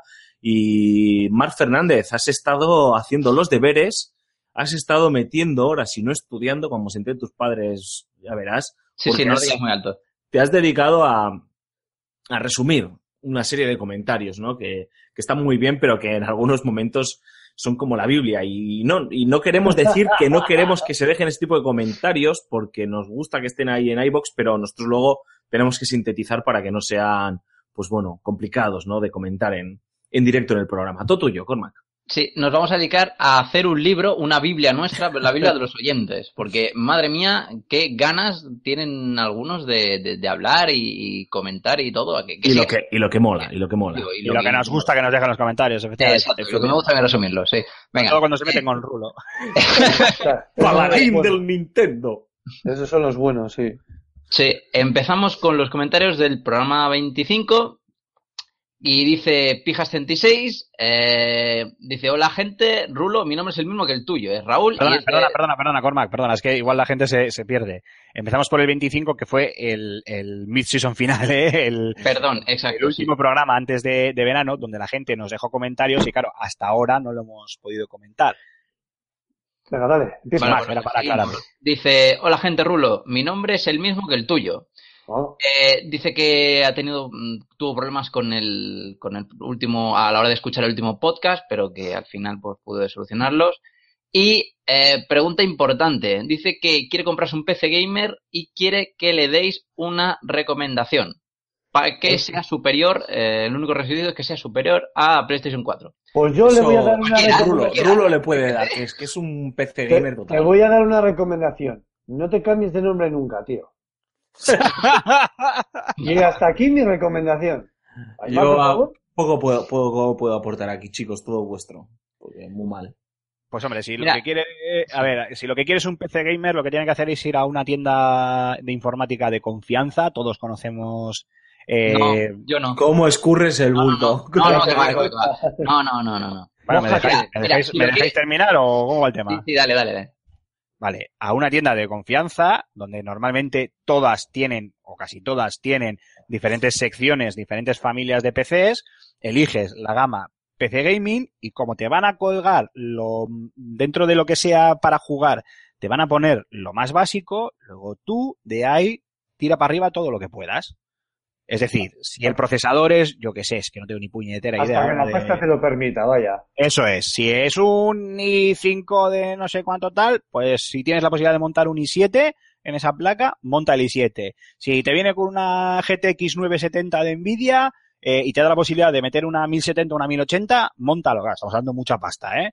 Si te viene con 8 gigas o 16 de, de RAM, eh, o con 8 de RAM, pues pone 16. Si te viene con 16, pues aumenta hasta donde eh, te permita. Pero bueno, con dos gigas de vídeo ya vale, yo creo, ¿no? Hoy en día ya. O, ¿Con cuánto? o con dos gigas de vídeo. de No, que yo sé, voy a hablar de memoria y puedo meter la pata, ¿eh? Y eso que creo que escribí yo un artículo sobre la 1080, pero yo creo que la 1080 venía ya con 4 gigas, Mejor. si no me equivoco. Claro, pero eso si vas- tienes un presupuesto de, de, de mil pavos o hacia arriba. Pero bueno, de todas formas, olvidándonos de todo lo demás, aunque obviamente RAM, procesador y gráfica es otra caballo rey, eso no se puede tocar, un detalle muy importante que muy poca gente usa, aunque cada vez se está instaurando más, y esto sí que es muy bueno y muy importante a la hora de jugar. Eh, con una placa base de acorde El ratón. a las necesidades. El disco duro SS, no, el disco duro SSD, disco duro de estado sólido. Sí. Son más caros, pero ahora cada vez se están abaratando más los precios y además con mayor capacidad. Y es más, puedes montar uno pequeñito eh, en SSD y luego un disco duro normal para lo que es el guardado de archivos y demás. De manera que la velocidad de acceso a los datos es mucho más rápida y con un procesador medianamente bueno, una buena cantidad de RAM y una tarjeta gráfica solvente, vas a notar una mejora, pero bueno, increíble eh, a la hora de, de jugar. Y creo que cualquiera que sepa un poco de PC Gaming me dará la razón en esto, más allá de lo que se me pueda estar olvidando comentar. Y ahora ya sí, Cormac, añade lo que quieras. Sí, sí, es más, fir- firmo- firmando lo que dice lo que dice Aymar, o sea, mm, te puedes hacer el ordenador. Es más, hay- no hace falta incluso que ni, ni siquiera vayas a una tienda informática, te puedes meter en cualquier página web de desarrollo de componentes o del estilo y que te puedes montar tú el PC ahí en base a lo que a los componentes que sean compatibles que la página te lo indica, ya te lo mandan y te lo, eh, te lo montan. En base a, evidentemente, si está destinado al gaming, a la tarjeta gráfica, pero evidentemente complementando con buenos componentes, porque esto, como todo en la vida, va a la velocidad del, del, del más lento. Así- y yo creo que, bueno, claro, depende del presupuesto con el que disponga, pero eh, si quiere que sea superior a PlayStation 4, que tampoco es muy difícil, yo creo que con 400, 500 euros, yo creo que va, Sí, sí. va, va- va sobrado. Si solo va a coger la torre, pues hombre, sí, sí es para, super- Sí, si si solo va a es coger para superar a PlayStation 4, sí, lo que pasa que eh, eh, eh, los títulos de PC no son los títulos de PlayStation 4, claro, el, el hecho que quiera superar a PlayStation 4 no significa que vaya a poder coger los juegos de PlayStation 4, meterlos en su PC y jugarlos. Hombre, claro, eso es otra cosa. Yo creo que Claro. Claro, es que a lo que me refiero, a lo que me refiero es que él se va a coger un, un PC gaming, entre comillas, una torre por 500, 600 euros, que ya tienes cosas muy majas, pero le vas a meter, mm, yo que sé, un Just Cause 3 y el juego te va a ir a tirones. O sea, también que piense en que eh, una plataforma es una plataforma, la otra plataforma es diferente y que no solo tiene que pensar en superar en potencia a la consola, sino que lo que se compre eh, se ciña, se atañe Esté bien a- optimizado. esté bien optimizado para los juegos de PC y le, y le vaya a durar. Claro, que no se lo compre ahora para dentro de un año tener que cam- eh, ampliarle RAM, meterle otra tarjeta nueva, gráfica nueva, etcétera, etcétera. Porque al final la broma le puede costar un riñón. Exacto. Bueno, yo creo que está más que respondida. Hubiese estado bien tener un experto aquí de verdad de, de- de hardware. Pero bueno, Pero qué cojones, que soy administrador de sistemas, llevo toda mi vida entre ordenadores, sabré un poco de lo que estoy hablando, ¿no? Cago en diez. bueno, eh, sigue comentando diciendo, por cierto, Raúl, este, le caes bien, sí. Dice que, eh, ¿qué es el tatuaje que llevas en la mano? ¿El murciélago de Batman? ¿En qué mano? Pues no lo sé. Sí, No sé pero es, el, mu- es el murciélago de Batman, pero desteñido. Eso es verdad. Está Desteñido. un poco. No, es un, es un pajarillo porque es una alegoría de la vida, ¿no? Es, un- es eh, cuando ya te has realizado en la vida y lo único que quieres es volar, ¿no? Es esa alegoría. Venga, siguiente comentario. Oh, Vale. qué bonito. Hasta luego. ¿Qué digo Venga, yo? pues. ¿Con qué le lavará, Alfred, ¿con qué le lavará el traje a Batman? ¿Con Norit? ¿Con yo- en uno? con una espátula, probablemente. con Calgón. Con calgón. dale, dale. Siguiente comentario, si no acabamos. Arkek, que es el señor de la, el escritor de la Biblia, de FS Gamer, dice, es como comprarse un televisor de 2.000 euros con resolución 4K 3D con la última tecnología de imagen y sonido y las primeras 20 películas que te ponen son en blanco y negro y del año de la polka. ¿Eso hablando de qué? De, no lo sé, porque es el último po- po- po- podcast. Eh, de la PlayStation 4 Pro. De la, de la PlayStation 4 Kafka- Kafkiana esta Pro. ¿La Play, la Play 4 Pro? Sí, sí, la PlayStation 4 Pro. Ah, por las limitaciones. Claro, se referirá por las limitaciones de, de la propia consola, ¿no? Sí, que sí, que ya dijimos aquí que es como comprarte un Ferrari y ponerle unas ruedas de Opel Corsa. Vale, algo, pues algo bien. parecido, algo parecido. Correcto. Pasamos entonces a los comentarios del programa 26, que fue el del principio de, fue el de septiembre, la semana pasada. Y el señor Anónimo, gran escritor, mejor persona, dice, vinagres y paladines de Nintendo, la subvención la tenéis ahí. ¿Dónde? Efectivamente. Me la quedo yo toda, chavales. Eso es lo que pasa. Que no, Yo, que no os lo he dicho. Alfonso, te insisto, ya sabes la idea que te propuse para el próximo Fan and Sirius y yo quiero llevarla a cabo porque necesito hablar ante la gente y aparte de contar lo que quería contar en ese proyecto que te expuse, hay que hablar del tema de los ¿El, maletines. el que striptease ese? ¿El striptease ese en el que me propusiste? Sí, el que iba a ser Ah, el que iba a decirles Dios, a todos que el negro es. del WhatsApp soy yo. Eso es. No, a ver, eh, es probable que en el programa de la semana pasada nos llevásemos por el vinagrismo ilustrado, ¿no? Pero es Qué que, grande pero es que mi opinión al respecto de PlayStation 4 Pro no ha cambiado ni un ápice en estos días y he tenido Ni tiempo de reposarlo, de hablarlo con, con Raúl, por ejemplo, con el resto de compañeros y, y ciertamente me reafirmo. Bueno, pues oye, eh, que nos llamen Nintenderos y que y demás, pues oye, me hace mucha gracia porque sí, yo soy Nintendero, pero también soy Xboxer y también soy Sonyer, ¿no? Y creo que a Nintendo en esta santa casa se le ha dado hasta el carnet de identidad, o sea que Uf, que oye, bienvenido, ¿eh? gracias por escucharnos y por dejarnos tu comentario, pero oye... eh, Aquí, aquí ha habido momentos en los sí. que si Raúl tiene a Miyamoto delante, lo cruje.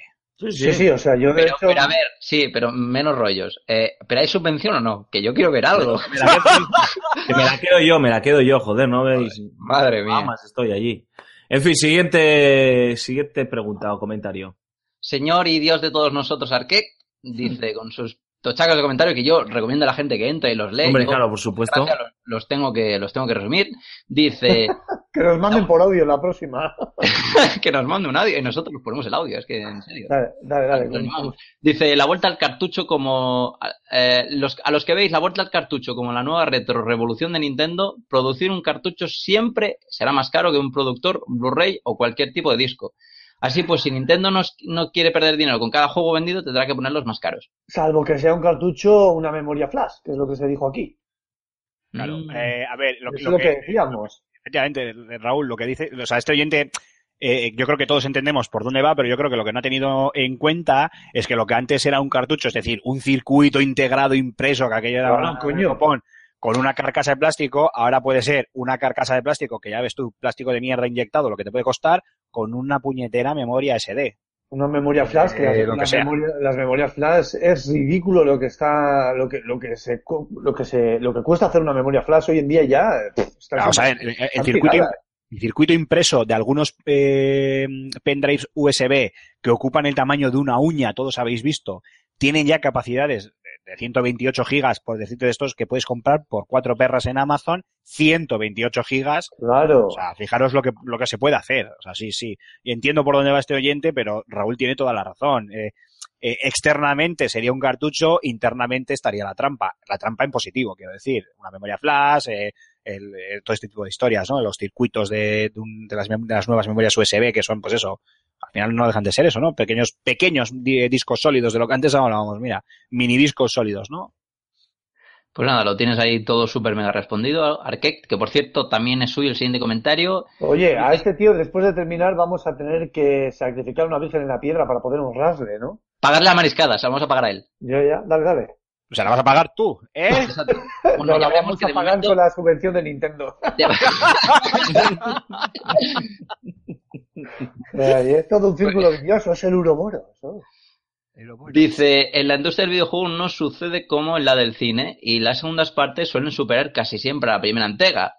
Pero siempre hay excepciones. Marca algunas, como por ejemplo Bioshock 2, Dragon Age 2, que es un, que es un mojón, Devil May Cry 2. Y Deus Ex sucede lo mismo, ya que muchos ven a, Manki- a Mankind Divided como la segunda entrega, pero no es así. En realidad es la cuarta. La segunda entrega de Deus Ex fue muy inferior a la primera. Sí, sí, efectivamente. Suscribo. Correcto. Y el último comentario es de mm, Josemillo por 132. Es que tiene un por ciento ahí puesto. No sé si se pronuncia así su nick. Este es otro habitual también. Sí, sí, sí. Pero bueno, que me corrija si he pronunciado mal el por ciento ahí en medio. Eh, dice que, mm, que tenía ganas de que, que volviésemos. Dice, lo único que me transmiten estos anuncios de, entre comillas, nuevas consolas es una inseguridad terrible de cara a la duración de la generación. A ver Sí. qué tal la NX, eh, ya tenía ganas de verla y estos días más. Postdata, Antonio Santo, el, San- el Sandro Rey del podcasting de videojuegos. ¿Pero por feo o...? Por las dos cosas. Ay, Antonio, te queremos, tío. Eso te pasa por no venir, macho. O ¿Sabes lo que pasa? Que cada vez que activa la cámara haciendo, haciendo los programas, tío, lo detecta el antivirus y se cierra el programa. Que- De hecho, hoy no está aquí porque no la dejó conectarse el antivirus. El malware. Un poco más y no nos deja ninguno. No, se, puede faltar un podcast, macho, porque no, No, no, chaval. Yo estaba pensando, diciendo, uh, la semana que viene tengo viaje, no sé cómo lo voy a cuadrar, pero no falto ni de coña, chaval. Madre de Dios. Voy a ya saber, o sea, Julen, Julen es defectuoso, el otro es feo. ya no sé, al siguiente qué putada lo que le va a tocar, chaval. Ay, señor. En fin, oye, muchísimas gracias a todos, Cormac, gracias por, por tu labor, como siempre, resumiendo los mensajes de los oyentes. De verdad, nos gusta, nos gusta leeros, incluso que, que nos deis un poquito de caña y, oye, que nos digáis cositas bonitas eh, firmadas anónimamente, porque sois así de valientes. Eh, entonces, pues oye, que os, os animamos a que sigáis dejándonos vuestras opiniones, vuestras críticas y, y que sean extensas, que no pasa nada, que ya tenemos a Cormac para resumir, o sea que, que todo, bien. Dicho esto, chicos, yo creo que ahora sí ya es hora de, bueno, de, de plegar, de decir adiós y de pensar ya en el programa de, de la semana que viene. Así que, Aymar Alonso, un placer, como siempre, tenerte, tenerte aquí entre nosotros. El placer ha sido todo mío y había ya ganitas de volver y bueno, por lo menos ya hemos quitado un poco el mono. Ya deseando que llegue la semana que viene para un nuevo programa. Y Mar Fernández, la semana que viene más y mejor, espero, ¿no? Sí, por supuesto. Oye, por cierto, ¿el Deus Ex al final es bueno o no es bueno? ¿Qué hago? ¿Me lo compro o no? Porque es que no me quedó muy claro. Pues yo no sé qué decirte, yo no me lo he comprado, me ha, me ha entrado un, un momento pereza. Es que claro, joder, lo comentábamos el otro día, a, no- a micrófono cerrado creo, el Deus Ex me pilló justo en el post No Man's Sky y estaba tan quemado que digo, no caigo, no caigo. Y no sé si me estoy perdiendo un juegazo o no, la verdad. Sí, te lo, estás te lo estás perdiendo. No obstante, ya te lo pasaré, no te preocupes. Vale, perfecto. Ahí, ahí trapichando con los juegos. Pues venga, sí. hasta la semana que viene. Y Vale. Raúl Romero, tío, ya sabes lo que toca ahora, el mejor momento del programa. Veo, veo que estáis jugando con el guion y ya me he hecho una copia de mi trozo. No va a ser que me lo borréis para putearme.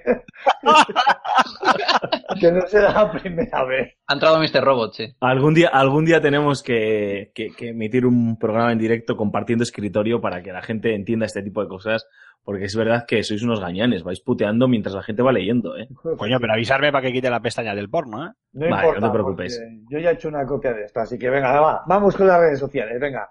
Tenemos revista FS Gamer y Level Up en Facebook, también en Twitter, en Google Plus y YouTube, antiguo canal de de juegos, donde además de dar a like podéis dejar todos vuestros comentarios para que nosotros bailemos encima de ellos y hagamos lo que queramos, totalmente. También tenemos Ask, buscándonos por podcast Level Up, en Ask. Eh, es ask.fm, creo que es. Eh, sí, sí, me, me has pillado. Sí, creo que sí. Bueno, no entréis ahí, da igual, sí. Bueno, da igual, da igual. También venga, va, ten- Es, también FM, sí. Lo que pasa es que está un poquito abandonado. ¿eh? Sí, es un- está un poquito abandonado, así que os No insto nos a dejan preguntas, tío, pues No, no, no, no, tampoco tendrán que. Bueno, en fin. Y también tenemos canal de Telegram, FS Gamer de bolsillo. Podéis buscar nuestro canal en esta dirección, telegram.me barra FS Gamer. Por supuesto, no dejéis de visitar nuestra página web, eh, fsgamer.com y la página web del Fan Serious Game Festival, fanandserious.gamefestival.com. Y por último, Iván, nuestra ronda de tweets personales. Arroba Gambo23, arroba Raúl Ronjim, arroba Alfonso Gómez AG, arroba Cormac barra baja 20, arroba Turrulius, arroba Bao barra baja Er, arroba Antonio Santo, y por último y para concluir, arroba Aymar barra baja Ciclín, y me dejo uno, arroba Jogarto, el Inquisidor. Me dijisteis Cormac 21 el programa pasado. Es que os mato, tío. Joder, ver, es que- decir de memoria, macho. Es que A ver, actualízate ya, tío, actualízate. Tienes un puto complejo joder. Peter Pan que no puedes con él, majo. Sí, tío, Bueno, vete. si no puede dejar cambiarlo. Que no me A dejan ver, la, la crisis de los 40 ya ha pasado, no pasa nada, ¿vale, tío? Vale, tío, banda. Oye, a, Jo- a Jogarto habrá que invitarlo un día aquí al podcast, Sí. ¿no? No, que jugar tú está muy harto. Está muy harto. Además, eh, lo que hace es jugar todo. Le juega Oh. Por Dios, que termine esto Ah, ya. sí, sí. eh, Alfonso, despide el programa, por favor. El lunes que viene vuelve el Ludus, ¿no, Rulo? Sí, sí, Definitivamente. por, por supuesto. Esta semana hemos tenido eh, problemillas técnicos, básicamente que no habría la jaula en la que tengo encerrada a Jogarto. Y no, hemos, y no hemos podido grabar, así que el mono con alas no ha podido salir de la, de la jaula. Esta semana ya sí, así que el próximo lunes tenemos el Ludus. Perfectísimo. Pues muchas gracias, Rulo, como siempre. Pues nada, el placer ha sido tuyo. Y se despide de todos vosotros, eh, Alfonso Gómez, no sin antes agradeceros vuestro apoyo incondicional. Muchísimas, muchísimas gracias por habernos elegido unas semanas más.